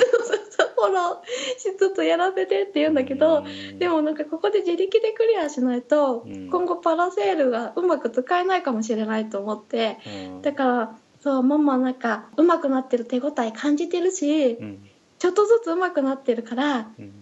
自分でやるって言って。うんで40分かかったね40分長いなそうなんか泣き40そ分あうっにたならった俺祠3つ回れるなそうだよねあとさなんかそこの祠行ったかな多分行ったなあの、うん果ての村にある祠で、うん玉をうん画面こうやってうん私だとしたらゲームパッドを動かしながら玉をこうやって迷路のやつうん、こうやって玉を飛ばすみたいなやつあるでしょ玉を誘導してゴルフゴルフみたいなやつうんえゴルフみたいなやつって言っあそうそうゴルフの穴に入れたるような、はいはいそうそう本当のなんかアナログゲーム的なはいはいはいやつあるじゃんあれがね全然できなくて球が下に落ちまあまく癖があっるもんてねそれがねもうやっぱそていれうもかな物理演算と相性悪いよね前のトリコの樽とかもそうだしああそう2日かけてやったそれは時間わからないうーんあまりにできなすぎいやて動かしすぎなんだよ多分ああそうかこれをこうやってうんゲームパッドなんか癖動みかたいしのある先、からねそのああでも癖が私ダメなんだろうなうまく慣れてなくてそう、まあでもそうやって一緒にうん同時に遊べるのがそ、れいいな、ういやだん、から面白いね僕とよく話してるのがあの、うんオンラインじゃなくていいからうん、同じ世界で2人遊びたいっていうでうんうん2人用の仕組みとかも全然いらない、うんうん。うんうんうんうん俺あっち行くから俺こっち行くみたいな感じでよくてあああうんうんと時々なんかこう斜面を縦サーフィンするみたいなぐらいでよくて、うんうんいいよねいいねその一緒同にできてじたら同じ祠で待ち合わせみたいなのもちょっと面白い、そうそう面白いそういうことが言うと、うんスイッチでやってるとできたりとかうんあと息子の方が、まあ、私よりも時間があって進んでるから、いっぱいネタバレはしてくるんだけど、うんいろいろこう料理のレシピとうかん情報交換したうり、ん、料理に妖精使えるよとかえそうなんだ怖っそうそう言ってた味噌つけてでもなんか食べるやつでしょ頭からそうそうそうそう私妖精を料理に使おうっていうのが頭に全くなかったんでうん使えるんだけどそなのんか時も同じように鼻歌歌ってんのリンクは。うん歌ってるんじゃん怖オフっいて言ってるんじゃないてんてんてんてんてんてんってやってそうなんかでも妖精を使った料理でも売り値は変わらないとかうーんあとまあ料理成功しても売り値変わらないよねって言ったりあとは買い付けの日は料理成功するねなんて話したりあとカレーが作れるらしいよとかうんうんうんねそういうううんんあと昨日は果てのビーチに私が行ったらなんか怖いのがいて。うん見たことないような怖いのいたって言ったらうん息子も行ってくるって言ってうん行ってみ行ったりとかうんそういうのが楽しいね。うんあ、そういえばなんか私最初、シーカー、ストーンはスイッチだって言ったけど、うんあれ Wii U だよね。どっちでもいいんじゃん別に。そうかなんかだ、うん体験会スイッチ版を先にプレイしたのもあってこれスイッチだってシーカーストーン見た時思っちゃったけどうんあ WiiU で先に作られてたし、ん WiiU だなって後から思った、うん。でもなんか海外のうん。限定版かなんかはそのスイッチのケースがシーカーストーンの形してるやつがあってああいいなそれいいよね。うん、欲しいね。うんあと、iPhone とかのケースとかも作ってくれたはいらはい嬉しいかもしれないね。うんまあでもシーカーストーンのデザインあんま好きくないけど。でなんとなくうんデザインが好きとかいうより持ってたいみたそいうなそうそうそう。ねそういう感じだよねあとは解き方がさこううん複数あるから、うん。俺はそここうやったよみたいなのが、うんうんそのやり方でいけるんだっていうのが多くて、うんなんか例えばこの間果ての塔うんうんいばらみたいなのが塔の周りにこうんうはいはいぐるぐるってはいはい巻かれててうんでそのそばに黒いボコブリンが一匹鍋の前うにん座っててうんでそれを倒したらうん松明を落としたから、うん私はその松明に火をつけてうんで茨を焼き払えばいいんだっうんてうん思ったんだけど、うんなんかちょっとね私失敗しちゃって松明をなくしちゃったんだよね、その時。うんうんであーどうしようと思ってかかりこ村に松明が落ちてた気が そこまで立戻てかけるてそうそう立てかけてあった気がするから、ちょっとそこまで行ってって思ってでもちょうどその時も時間がなくなっちゃったんでそこでセーブしてうん火をつけるのは試せてないんだよねって息子に言ったらうん「俺そこ普通に行ったよ」って言われて、うん普通にもいけるよね知らなくって焼かなくても登れるんだって思ってびっくりしちゃって普通にもいけるしあと木の武器に火つけることもできるしあとうん弓矢に火つけて松明みたいに使うこともできるから別に取りに行かなくていいんだよかなんかさ私松明が絶対必要だって思って、うんでそばにある木を切り倒したんだけど薪になっちゃってまああ薪でもいいんじゃんまあ、え首ー火つけることもできるし、ラッキーだとこういばらに火つけらんないって思っちゃったんだけどそっうんか弓矢ね弓矢はすごい応用効くんだけどあ逆に氷の矢とかがあんま役に立たなくなってんだよね今回ーあそうかそこに頭が回らなかったそうでもなんか焼けるかも試したいなと思ってう、ん二人で行っていばらに火つけたらこうすごい燃え上がって、二人でわーってなったりうんうんね楽しいね。うんうん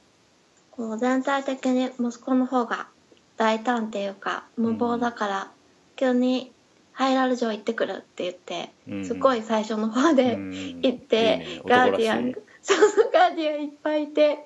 でもガーディアンのビームもこうやったら避けられるって言って結構頑張ってたんだけどすごい序盤ではダメででもこの間また行ってくるって言って、ハイラルの盾をねゲットしてきたからね、マジかお前まだ持ってないよハイラルの盾じゃなくてハイリアの盾でしょ、あそうハイラルの盾ねうんそうプレイ時間は同じく50時間ぐらいなんだけど今息子と私ああまあ行ってないんだねうんそううん、だってなんかゲーム事変の2人はもう、百うん2人とも100時間超えてたし、ああそ俺っかちゃんと俺80時間ぐらいかああそっか、な、うんそうでもなんか50時間で息子と同じぐらいでもうんやってること進みとかがもう全然違うなと思ってうんうんうん、まあでも自由に進めるのがいいよね、ねうんいいよね私50時間やったけどまだ序盤だからどうなるんだろうっ 真て珠はまだ一体も倒してない し会ったこともないしひでえ写し絵もまだ1枚も撮ったことがないしコロクは7体ぐらいだしあと街マップほらもほらほこらハートが5個ぐらい真珠クリアするたびにハートも増えるから、あそうなんうんだあとあの探索にも重要な技が真珠クリアするたびに入るから、うんうんうやっんた方がいいような気がするけどね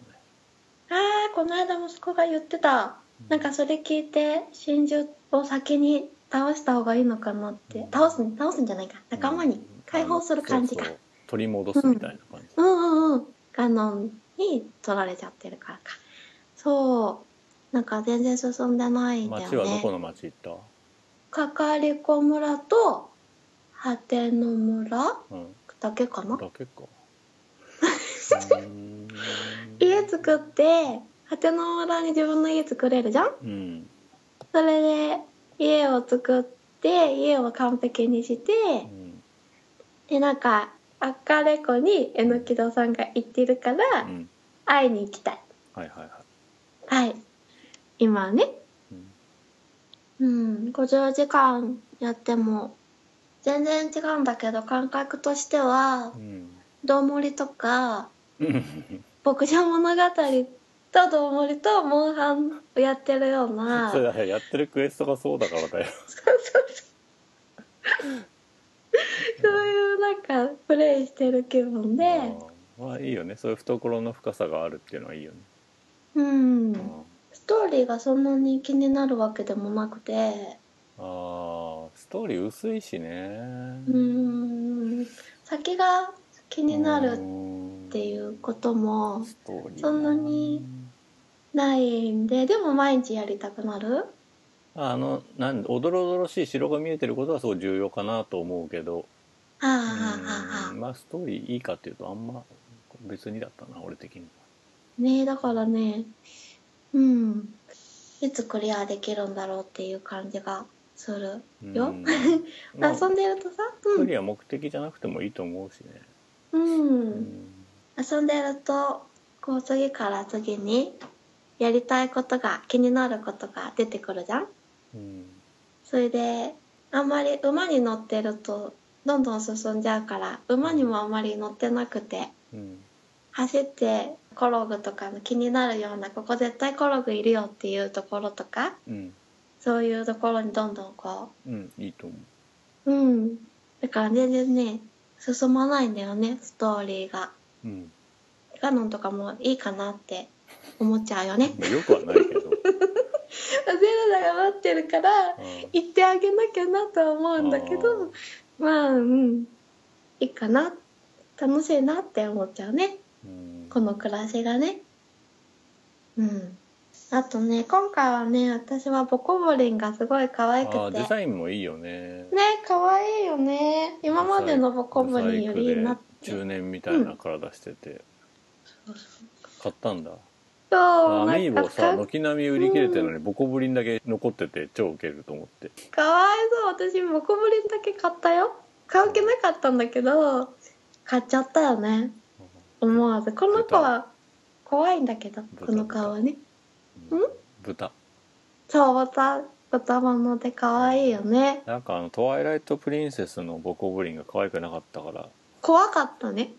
うん、今回はすごいいいなって思うけど、うんただ愛嬌がすごいあるじゃんで、うん今回のその「ゼルダで」なんかすごいうん細かいところで気になるのは、うん最初からさその強奪しないと武器が入らないはい流れになっててで、うん特にこいつらが悪いっていう説明なくうんまあ要するにリンクがさ、うん勇者じゃないんだよねそのわテロかリるストだったり盗賊に近いっていうか、うんうんなんかそこの説明とか言い訳一個必要だったんじゃないかなと思ってそうだね鬼例え畜ば、だよねうんタクトだったら上からうん鳥に乗ったボコボリンが降ってきてうん「今から襲いますぜ!」っていうカットが入る じゃんうんプロロ島で。うんまあ、そういうの一個多分言い訳でも必要だったなっていうあーさ最初からさこう楽しくやってるやつらのところにこう忍び寄ってさうんちょっとあそこの爆弾利用して爆死させちゃおうかなみたいなさ、うんうんうんうん最初からそんな感じじゃんそうな岩んのだよ下ね敷きにしちゃおうかなとかさうんうんそういうのが応用編として入ってくるのは絶対いいんだけどうんなんか最初はちょっとどうしても悪いやつだから戦わざるを得ませんみたいな言い訳必要だったんじゃないかなと思って。そうだよねなんかブレス・オブ・ワイルドのボコブリンはリンクが目覚めるまでの100年間こう平和な日常をそうだよ送ってすごい楽しそうにしてるじゃん肉の周りで踊ってたりそれなのに急にリンクというやつが現れてどんどん皆殺しにされてるわけだからそりゃ見張りもつけるしリンクを見つけたら笛も吹くよなって思うよね。うんあれを見るとねテロリストそうなんか私も可愛い可愛いながら殺してるからなんか自分がサイコキラーのような気がしてき て山賊のようでもあテロるリしスト山ね賊だよねなこんうか影からねうん最初にじいさんが出てきていろいろ説明してくれるじゃんだからうんじいさんが襲われればいいんだよねなるいろほいどろ説明のんきに説明してたら後ろに忍び寄ってて、うんもう頭殴られるぐらいのでそそれれを守るために戦わなきゃいけないぐらいの言い訳がうん一番わかりやすいんじゃない、いいねうん、そうだね毎回毎回なんかカットが入るのもうざいあとしその一発がこっちもううん奪うから、ん向こうもまず最初に奪わせるっていうだなんかじじいの大事なものを持ってっちゃうとか、そうだでそれねをやっつけに行って取り返してきて以降はもう今のまんまっていうのでもいいかあなってー悪いやつって感じがするもんねもうもうなんならあのパラセール取られちゃうぐらいそうだよねの、うんなんか私可愛いから影から望遠鏡でずっと見ててわかるその後襲撃とかするからうん家族にもなんかホラー映画かよって言われたりするしだから寝込みを襲ったりするじゃんそうそうそう立派な殺人鬼だなって思ってねえうんそうなんか大体ボコボリン観察してたら10時に寝て4時に起きるっていうことが分かったかあー意ら外となんかうんこう、規規則正しい生活してそうだからなんか寝てる時そーっとそーっとしゃがみ歩きで近づいてうん寝顔だけ撮って帰ってくるっていうプレイしてたり写真撮ってたら4時になっちゃってうん起きてボコボリンがバッてであ見つかったと思って走って逃げたりあとさ身長がさ多分リンクより低いよね、低い低い多分悪こ者なのにチビっていうのがなんかすごいこう殴ってて罪悪感がちょっとあって、そうなんだよね耳がうんでかくて耳がすごくいい分うん目は耳よりはよくないだだからろうね遠くが見えないから背が低いんでしょそうだよね神戸でねだからさなんかちょっと気づかれるとハテナマークが出て、見張り台にいる子とうかん背伸びするじうゃん、んあれあの姿がすごい可愛くって背伸びしてる姿がでも倒さなくてはいけないのでこのさボコブリンのさアミーボ使ったらさボコブリンにさ、なれるさボコブリン側になって生活できるミニゲームが遊べたらいいのになって思ったうん追加コンテンツとかである といいよ襲い来るリンクから仲間を守るゲーム私はみんなと一緒に肉囲んでキャンプしてその時に踊りたいなんかリリンクっていうやつ恐ろしいやつがいるらしいぜって言って「ママ怖いよ」みたいになって「大丈夫よ」とか言ってるところにリンクがこうバーって来てでバーってなって「ボコ殺し」とか言いたい ボコ殺しって言いたいのかよ殺されてんじゃねえかよあのなんかラストオブアースのひどい虐殺じゃないかとか人殺しとか言われるじゃん散々なんだっけエリーじゃなくてなんだっけあいつおえっとど忘れちゃった、あー山ちゃんの方を殺してるじゃん、 何百人殺してんだよって話あっちの視点で見るとさジョエルかそういうことジそョエうルそうジョエルの視点で見ると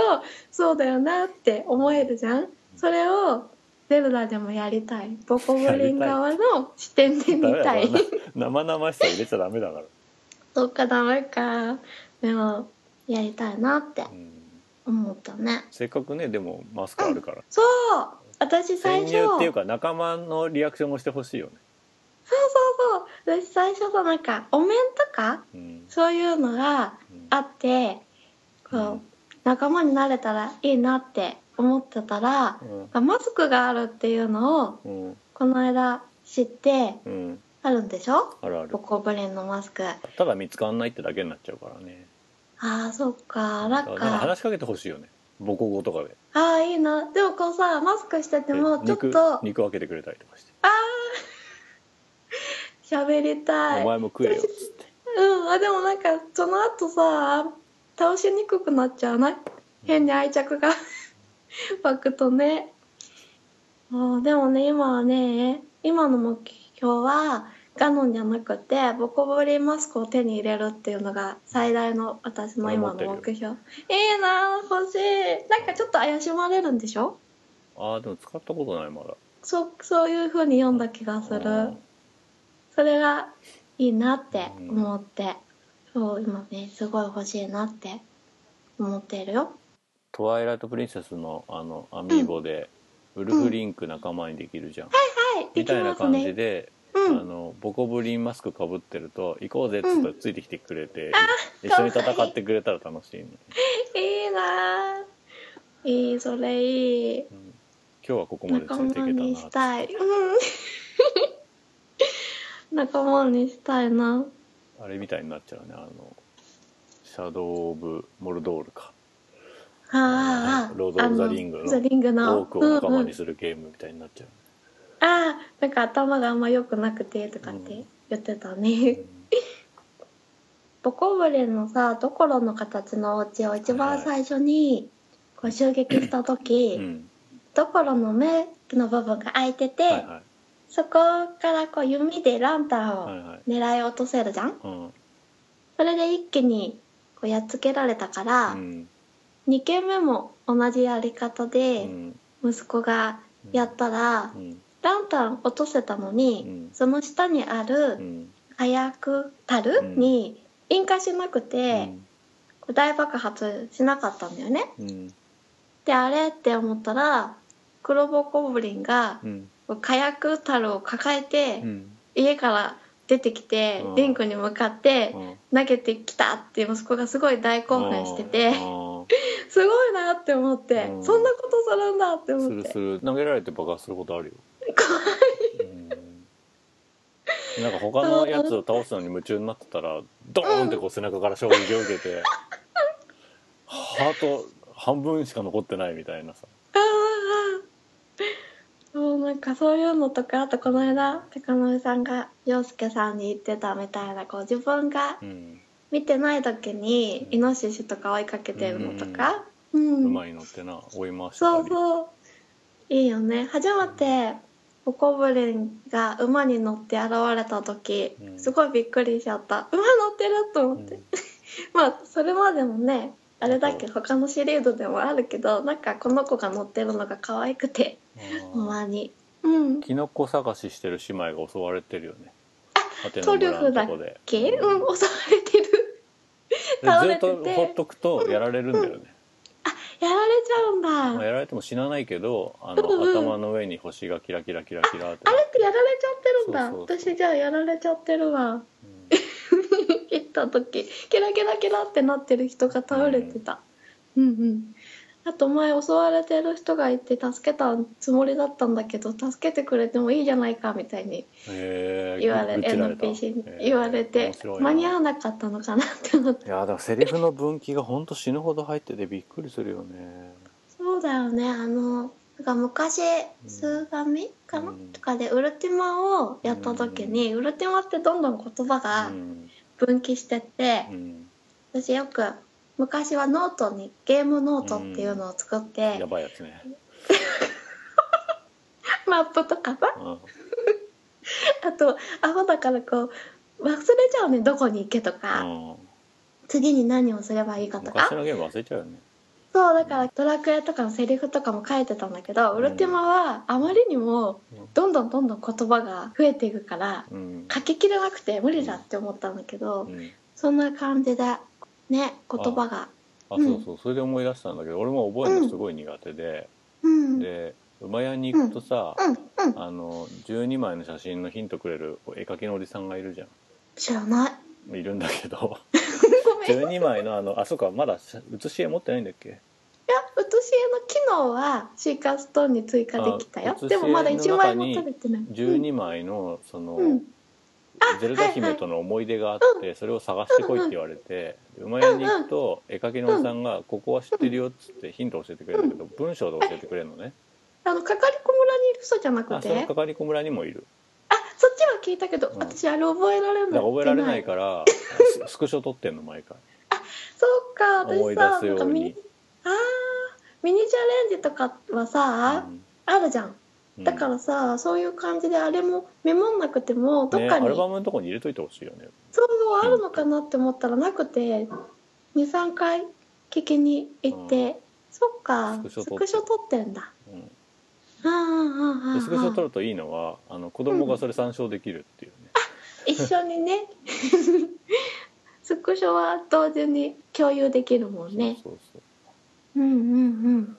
そう50時間で真珠一つもやってなく て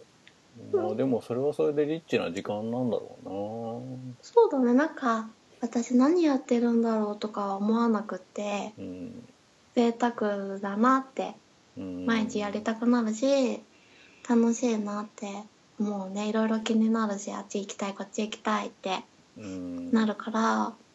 うんなんか私がこの世界を進む速さでどんどん知らない世界が同時にこう構築されていけばいいのになってうんそしたら一生遊べるのになってうん思うよね、ううんん、まあなんかアップデートもあるらしいから、うんうんままた違うサブストーリーが増えたりとかするらしいからいそうだね買ったや買ってあないよの、エキスパンションパスだけうん、なんかあスイれッチので赤ういん T シャツとかがもらえるらしいよあのリンクそうそうはリンクは切る らしいねだからそんなに起きて、うんあのボコボリのマスクをかぶりたい あまあおのぼりさんじゃんそれがね今の夢であーでもまだ私パス買ってなくてあれってアカウントごとなのアカウントごとってどういうことはえなんかさ私 WiiU とで両方買っちゃったかああらそれは個別だよ多分個別になっちゃうじゃうんんだけどなんかスイッチで買ったとしてもうもしスイッチで2人で遊んでたとしても、ん、うん別々に買わなきゃいけないのかなあってそんなことはないんじゃんソフトに対しててそうなのかか同じハードに対てして適用なんじゃん、ああだっそうて多そ分れダをウンロー思ドっでたしょあ時れにあれはパッケージじゃないからうんうんうん紐付けるんじゃないかな、ああそれだったらスイッチ2台でやってる方がまあお得ではあるよねどうするんだろうでも俺カートリッジで買ってないから分かんないけど「ゼルダ貸してあげるよ」っつったらその人にはエクスパンション部分はは貸せないんだろうねきっとねそうだねうーんそううちはまあだもからうある種の中古対策にはなってんだろうね、中古で買った人もエクスパンション部分は2500円払わなきゃいかんみたいうんうんうんうんな任天堂そうだねうんうんそうこっちは2つで買っちゃったからうんどの道2つ買わなきゃなって買わなきゃなってこ思とはっなたいんけだどけど買いたいうんうんああ無人島にうん持ってくなら今までどもりとマイクラっていう候補があったんだけどうん、ゼルダもこの「あーブレス・オブ・ザ・そうだワイルド」も候補に入る時なっ間て思泥っち棒ゃっったていう意味ではそうだねうんそうだねまあでもどうかなその物量は確かに今までの中で一番入ってるし、もう任天堂歴代ソフトの中で多分1位ぶっちぎりだと思うんだけどうんでもやっぱり蓋を開けていく形式っていう意味では変わらないからうーんそっか時間が経つと目減りはしてくんだよねあで俺多分70時間いかないぐらいで一旦クリアしてあうんでその後10時間ぐらい遊んでんだけどうんやっぱり祠はどんどん減ってくし、ああううんん、鍛えなきゃいけない防具とかも減ってくからうんやっぱその消化試合っぽくはなってくんだよねどうしてもああそうだね面白い密度としてはすごいんだけどだかうんらそういう意味ではなんか最初無限に遊べるって思ってんだけど、まあ、100時間いったらしんどいだろうなっていう気はうんうんしててそうだよね誇らなくなっちゃうもんねうん、うんうんまあ、もう一回リセットしてやってもいいんだろうけどねうんうんうんうんあとはねアミーボカードはやったカードアミーボアミーボはやったよやったうちさなんかどんもりのねアミーボカードがすごいあってあカードでもできんだそうそうできるんだよねへそれでねアミーボカードが数えたことないけど200枚ぐらい多分あってーうわこのこれーうわーやばい やばい子みたいになってる厚みがスネ夫的なちょっと電話帳を超えるぐらいの厚み持ってんじゃんうん、どのぐらいなんだろうこれでねなんかそれをね普通のこのうちのアミーボも集めないようにしてたのにもかかわらず、うん気づいたら結構持ってて俺ねもあった最初ちびロボ持っててスマブラのリンク持っててうんその後あのスプラトゥーンの3体セット買ってでうんこれでもう5人でしょでそこに塩辛ず2人とうんトうんワイライトプリンセスについてたやつ足して8個あんだよねもおうおう結構あるねう、うん、割とテレビの前ごちゃついててイライラするけどうちも出してないのも結構そあうだる俺匠も持ってんじゃん開けてないだけだあ開けてないんだあうちも塩辛酢がもったいなくて開けられてなくてあ開けちゃったこの間開けちゃったあとなんかその後に出たあのスプラトゥーンも色違いのボーイとかガールとかも開けてなくて持ってんのかよ、持ってる色違いの意味がわかん色違ないよい同士で2体ずつ持ってるのとうあと匠も可愛いから2体飾り用と開ける用で持ってん、て匠不人気な匠ね、そう可愛いのにねうん、たまにすごい安売りになってるよ500円以ね下とかで売ってるもんねそうそう私もっと欲しいよ可愛いから部屋に1個ずつ置いとけばいいんじゃんそうだねこの部屋の匠を探せみたいこの表情とポーズがまた可愛いよねな、うん、そう、それをね、あの、毎日、1日1回しかできないからう、んあの、ログインボーナスみたいな感じで、はいはいは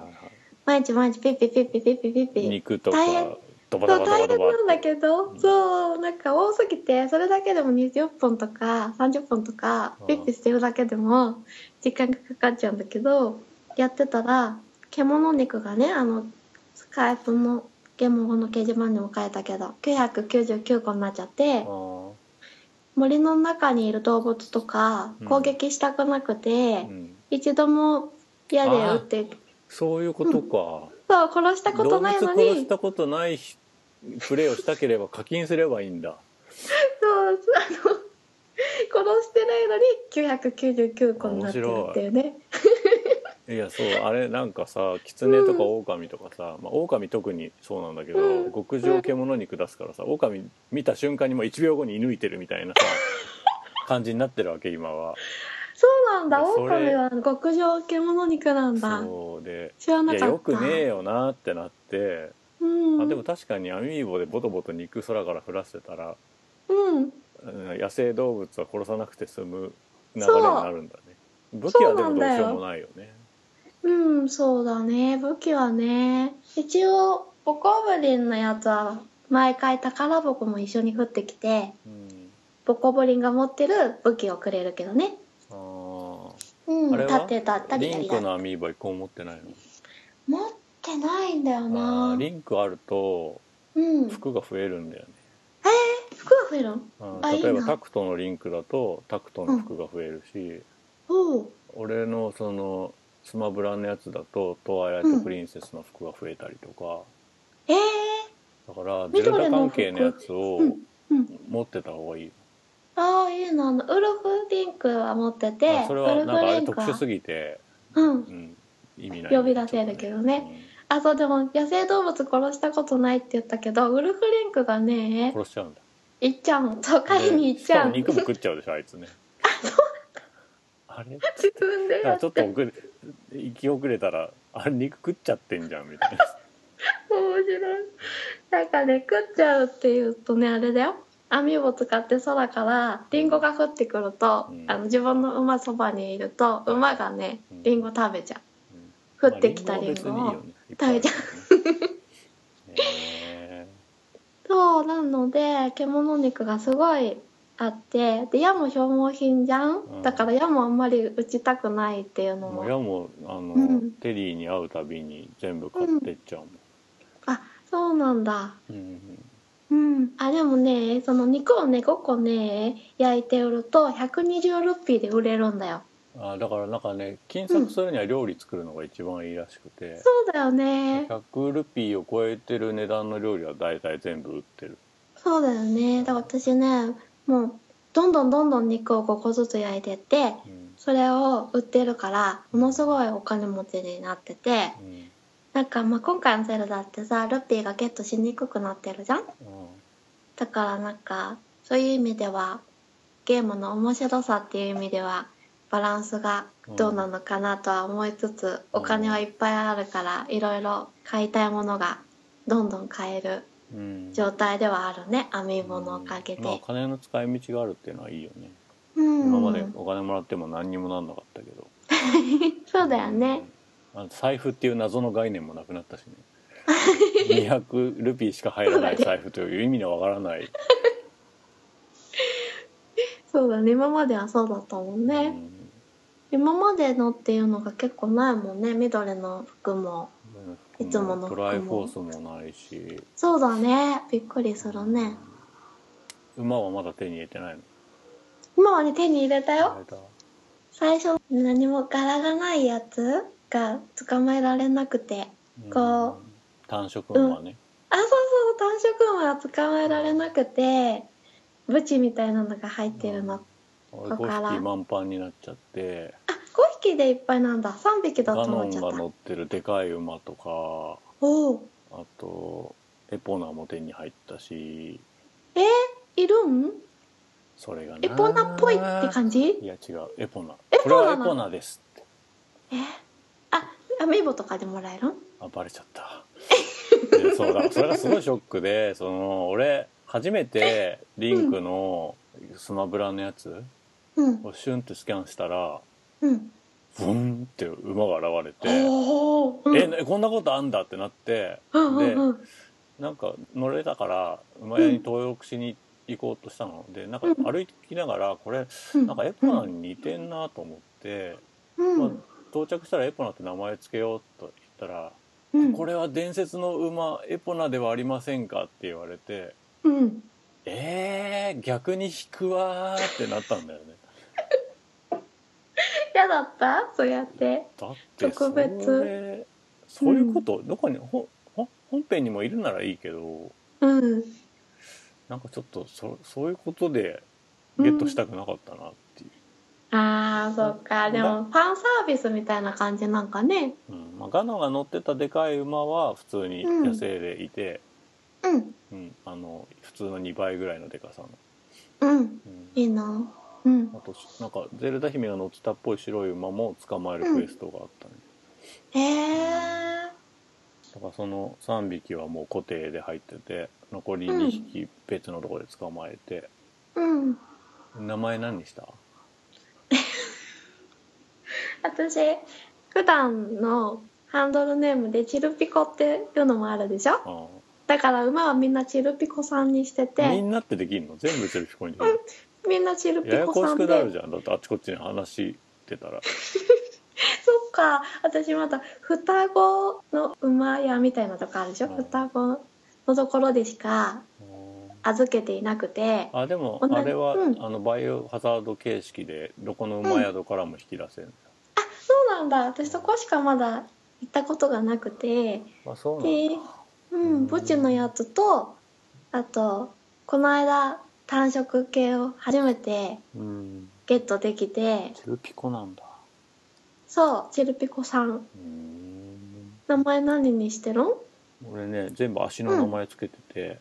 足一1匹目がかかとでお2お匹目がつま先で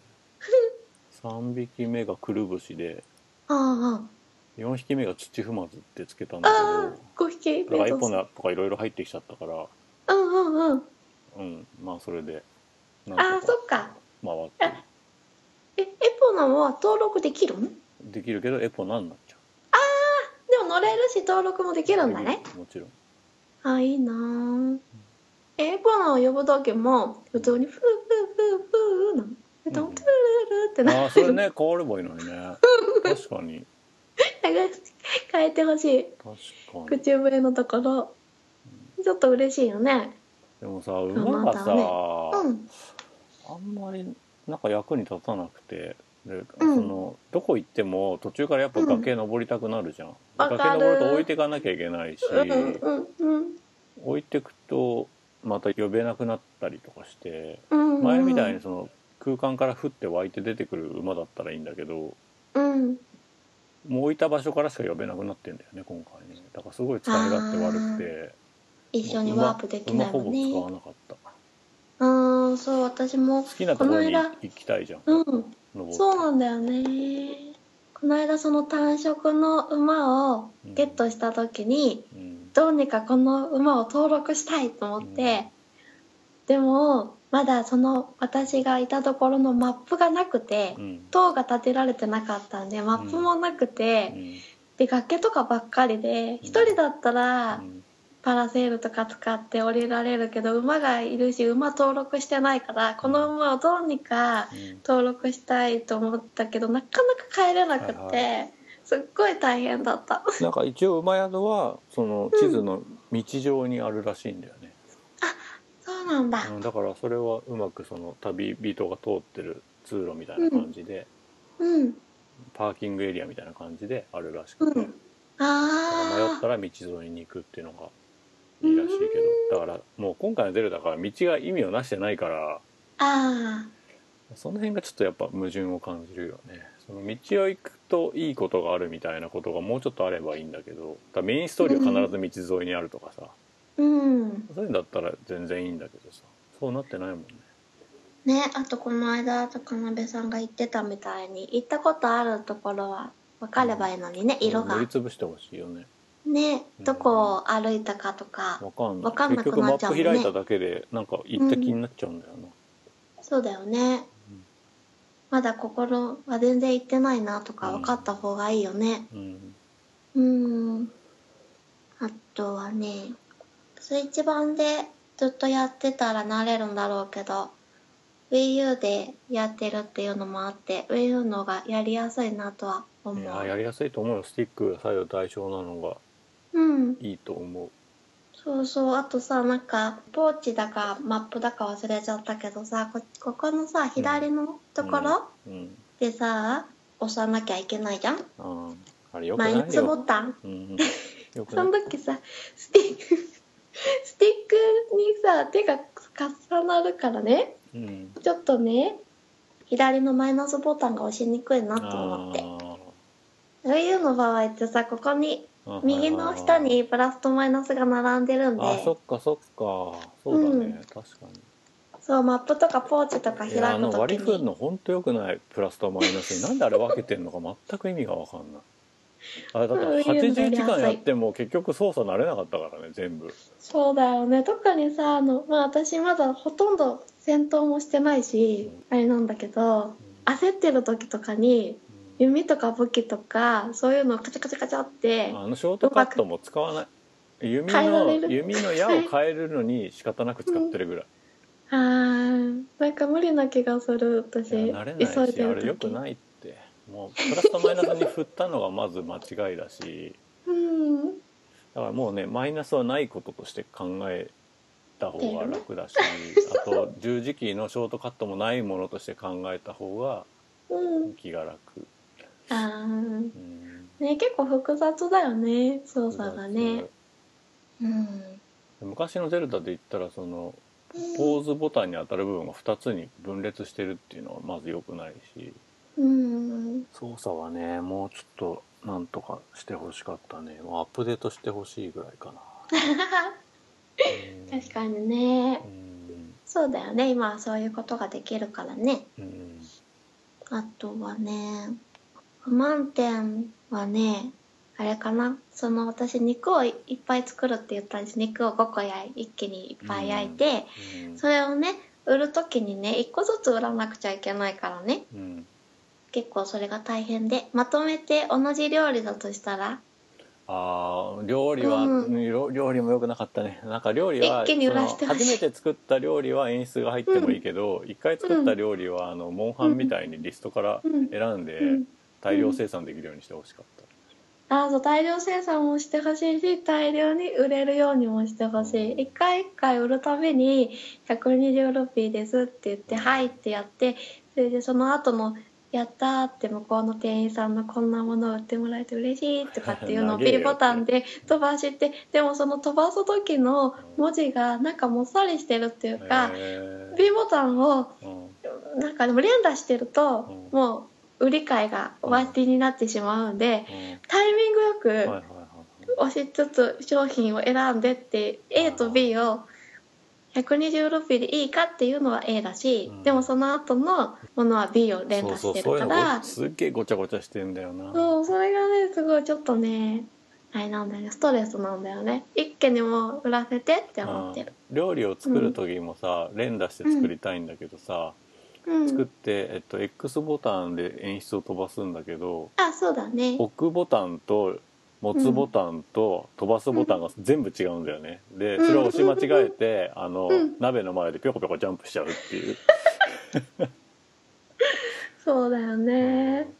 鍋の前に立ってプラスをしてもう手に持って料理したい食材を持ち料 B 理ボタンでボタ A ボタンでンでキャンセルして A ボタンで調理するってやってそうそうそう X ボンタンでスキップ してそうなんかネットも間違える私もジャンプしたりしてる何考えたらこんな配置になんだよっていう さそう誰かが言ってたけどあの、うん神ゲーじゃなかったらもうゲームやめてるレベルだぞって、ああーの操作がひどくて。この そうそうねあとはねそう家を作れるのはすごい嬉しかったんだけど、うんもっと内装とか それは違うゲームでやんないわいろいろできたら武器しか飾れないからちょもうちょっと女の子成分みたいなの欲しかったよねそうなんだよか家具とそうなんかすご武い器寂武し器別いに飾りたくないしってまあ保管できるのは嬉しいけどね自分が持壁ってい紙とるか変えさせてくれたらよかったのにね、そう家具とかもさいろいろやりたいし椅子とかにも座ったり他人のベッドとかでもゴロゴロ横になったりしたくなるんだよあねー動物の森みたいにはいはいでもなんかベッドとかにも立つだけだしさ椅子とかにも座れないあれでもか自ら宅のベッドは寝れたよねあそうそうあの自宅は寝れるけどさ他人のベッドとかに別にあの回復とかしなくてもいいんでうんゴロゴロしたいなって思っちゃうんだよねベッド見るとそういうことができないからね椅子も座りたくなるイベンあるトとっていうかそのタイムラインで夜遅くなると家に帰ってきて寝るじゃん、うん NPC が、うんあのその辺の関係もあるのかもね寝られてると困るとかっていう、そっかうん寝てるもんねうん夜になるとねうん、あそうだよねそれ難しいね寝れるようにしちゃうとそこでイベントを止めるのかどうかっていう、なるほど、うんそうかだからそういうことあるよねうん、いやそれは諦める不満点そう不満点知らんまあでもそんなに不満はあーないよすごいよね、うんなんかよく俺ゼルダをレビューするときに他のゲーム100点満点なんだけど、ゼルダ、うんあのまず分母が200点とか満点なんで175点とか取ってもマイナスなんだぞみたいなああ感じだけど今回もう分母が500点ぐらいある感じで、うーんそれを超えてくるからすごいよなって、本当だうねんまあ多少のマイナスが入ってもなんかまだ全然余ってるっていう。うーんそうだね本当このこんなのが出ちゃって次どうなるんだろうってあーなんか本はい当うんなんか今までの「ゼルダ」が過去になった感じがしてなんかうん今までの「ゼルダ」は「ゼルダ」で良かったよねって感じにはあんまならないっていうかうんうーんなんか仕切り直しともまたちょっと違っててうんなんか新しいものっていう感じではなかったんだよね。うんだけどなんかある種の総決算みたいな部分もあってうん初めてこれを「ゼルダ」やった人が幸福なのか不幸なのかは分からないっていう。あうんああのそうだね例えばうんなんかシリーズ遡って、あうんこういうゼルダもあったんだ幸せだなって気持ちになれんのかなっていうのはなんかちょっと疑問があって、そうだようんまあ、ねせいぜい12本はやってもいいと思うけどなんか「時のオカリナ 3D」とか「うんスカイウォードソード」とか1本ぐらいやってもいいと思うけどうん全部遡って肯定できるかっていうとちょっと違うなっていう感じは、ああそうだねここから入るとあうん、なんか PC ゲームっぽいよね割とあねうんうん確かにそうかもしれないね、うんなんかすごい不思議な気持ちだよだからうちの子供はなんかうん今までのゼルダの文脈を踏まえた上で新しいねって楽しんでるけど、ねうんうん初めてスイッチで入った人はうんどうなんだろうね、そうだね割と多そうだもんねゼル今ダ回とは何ぞやみたいなところがもう全然違ってるから、うんうんそうだねまあ、服が水色の理由も結局最後まで分かんなかったし俺なんか途中で昨日も子供と話したんだけどうんあの例えばガノンを倒した時の返り血を浴びて最終的に緑になるとかそういうことかなみたいなことを言ってたら、うんうわ血とかおどろおどろしいからやめてくれって言われて まあ例え例えっつって、うん、なんか最終的につ辻褄が合うみたいなことなのかな今は半人前で水色だけどうんその伝説の勇者の称号として最終的に緑になるみたいなことなんじゃねえのって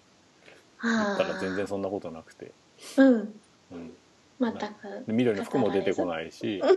課金しないと出てこないし、うんうん、何だったんだろうっていうそうだよね私今なんか染め物屋さんのところでピンクにしてもらっちゃったからあの戦隊もののピンクみたいになってて シーカー族の頭もだから、うん女の子みたいになってるよピンクなんだそうピンクなのそうなーそうなんだよねううんん、でもね、面白いから当分遊べそうだしうんうん、当うん、分遊べる私ね、アマゾンにもそれほど興味がなくて、まあ女の子はそうだよね、うんスプラトゥーンも好きだけどうん多分できないからうん、俺もそうすあんまるやんないとマリオまであでもないなんなかっ昨て日がなんかうんレジー社長がうん E3 ででっかい発表あるよって言ってたから隠し玉があるのかもしれない、マジでまあ、わかんないそれは日本人にとっての隠し玉かどうかはよくわかんないけあどあなるほどね海外のねそうでもねまあゼルダ面白いからねうんなくてもねうんそのなんちゃらパスもあるじゃんうんあとあれだね、あのうんドラクエ11が、まあ、同発じゃないかもしれないけどスイッチで出るらしいから、あースイッチで出てくれた方がいいよまあね 3DS 版もちょっと気になってたけど、でもスイッチで出るんだったら全部解決するもんね、うんスイ家でもッチ外ので方もができるからねいいね画面も大きいしね携帯のだけのねあであと最後あの水色の話にちょっとだけ戻りたいんだけどああ、はいはいの服が水色の件はひうょっとんしたらこれ気にしたのかなっていうのがあってうん一個そのまあリブートっていう感じうん世代交代って感じっていうことと、もう一つ、んうんあのドクター・マシリトいるじゃないですか鳥島編集長ジャン,、うんジャンプの元鳥島編集長がうんあのリンクのことをうん言った言葉があってうんあのリンクは絶対マリオを超えないとうんでそれはなぜかっていうと服が緑色だからですってあー言った流れがあってそれひょっとしたら気にしたのかなってあーあそれはルイージと同じ緑だからあ違う超えられないって日こ本とで緑っていうと、うんあのやっぱピーターパンを連想しちゃってピーターパンっていうのはうあんの日本人のマインドとちょっと合わないんだっていう話があってうん緑はやめた方が良かったですよみたいなインタビューを去年ぐらいに見たから、うんうん、それかそれもちょっと気にしたのかもなってああなるほどね、うんあとなんか海外では緑よりも青の方がいいっても言ってたもんねああのねポケモンの話とかそうそうそう赤と青しかないって言ってたからそうあとこれもさジョイコン緑の方がいいと思ったけど海外用にだからそう海いう外の人には青がいいって言ってたもんね、マーケティング的なことだったりもするのかなって、そうだようねんそうかもしれないっていうねのことを思い出しましたっていうう、うんんでもね面白いからね当分出なくてもいいなって思ったしうんあとスプラトゥーンが出てうん家族がスプラトゥーンをしている時でも私 WiiU 版だったからうんそこでも取り合いになんなくていいなって思ったうんうんスプラトゥーンが出てる頃でも私ゼルダやってそうだなと思ってうんそういう意味でも良かったなって思ったうん、なんか薄く遊ぶのにも向いてるからねだからなんかう最ん初そうそうその持ち歩く時に本編クリアしてなかった時は、うんいや外でこんなこういうのやれないわって思ってたんだけど一旦クリアすると、あのうん好きに寄り道できるじゃんかうんうんうんそのその単位に関してなんかすごいいいなって思うようになって、うんうんうんうん一個一個のそのクエストの重みとかがうん外で15分やってやめるとかっていうのにもある程度対応できる、うんうんいいなと思った。そうだよねなんかクリアすると達成率みたいなのが出るんでしょあそうそう何パでーさセントみたいなどう思うその本編クリアしたらうん何パーセントぐらいになってると思普通う、うん、普通にな程よく寄り道しつつ、うん本編クリアして達成率何パーセントぐらいになってると思うあーでもなここらとかさどんだけクリアしたかとか、うんその心情とかをうんどんくらいとかっていう風に人によって違うだろうけどでも70とかは超えそうだよね いや全然いかない多分15パーいかない何がある他に 結構でもクリアしてるんで俺しだょってここらと80か時も、間やってうん、昨日やっと2021パーにやっといったのか 21%? あなもうだいぶ俺の体感値では80パーいってるイメージなの全体のうーん全体のコンテンツの80パーいってるイメージなんだけど21パー1パー足すのがどれだけ大変か何があるんだろうね写真をあんまり熱心に撮ってないっていうのは一つあるか写真はあれなのかなじゃあ、うな、埋めん、たらひょっとするとすげえ上がったりするのかもしれないけど、うんうんうんうんいっぱいあるもんねあの図鑑がうん、うんあと出てほしいソフトを考えたぐらいだよ何出てほしいっていうかあの楽しみにしていたソフトあはあれオーバークックあなんだっけそれなんかあの料理をねあするやつでああ Steam 版が出ててその後 PS4 版で出るって発表されて喜んでたら日本の PS4 では出なくてうんでこの間スイッチ版が出るっていうアナウンスがあったからうんすごい喜あーんでるんだけどなんかソシャゲっぽいやつかそうそうそうそうあーなんかそうなんかそねの料理料理をを手順よく作ってみたいなやつ、そうあれさスイッチに向いてるなとも思うんだよねお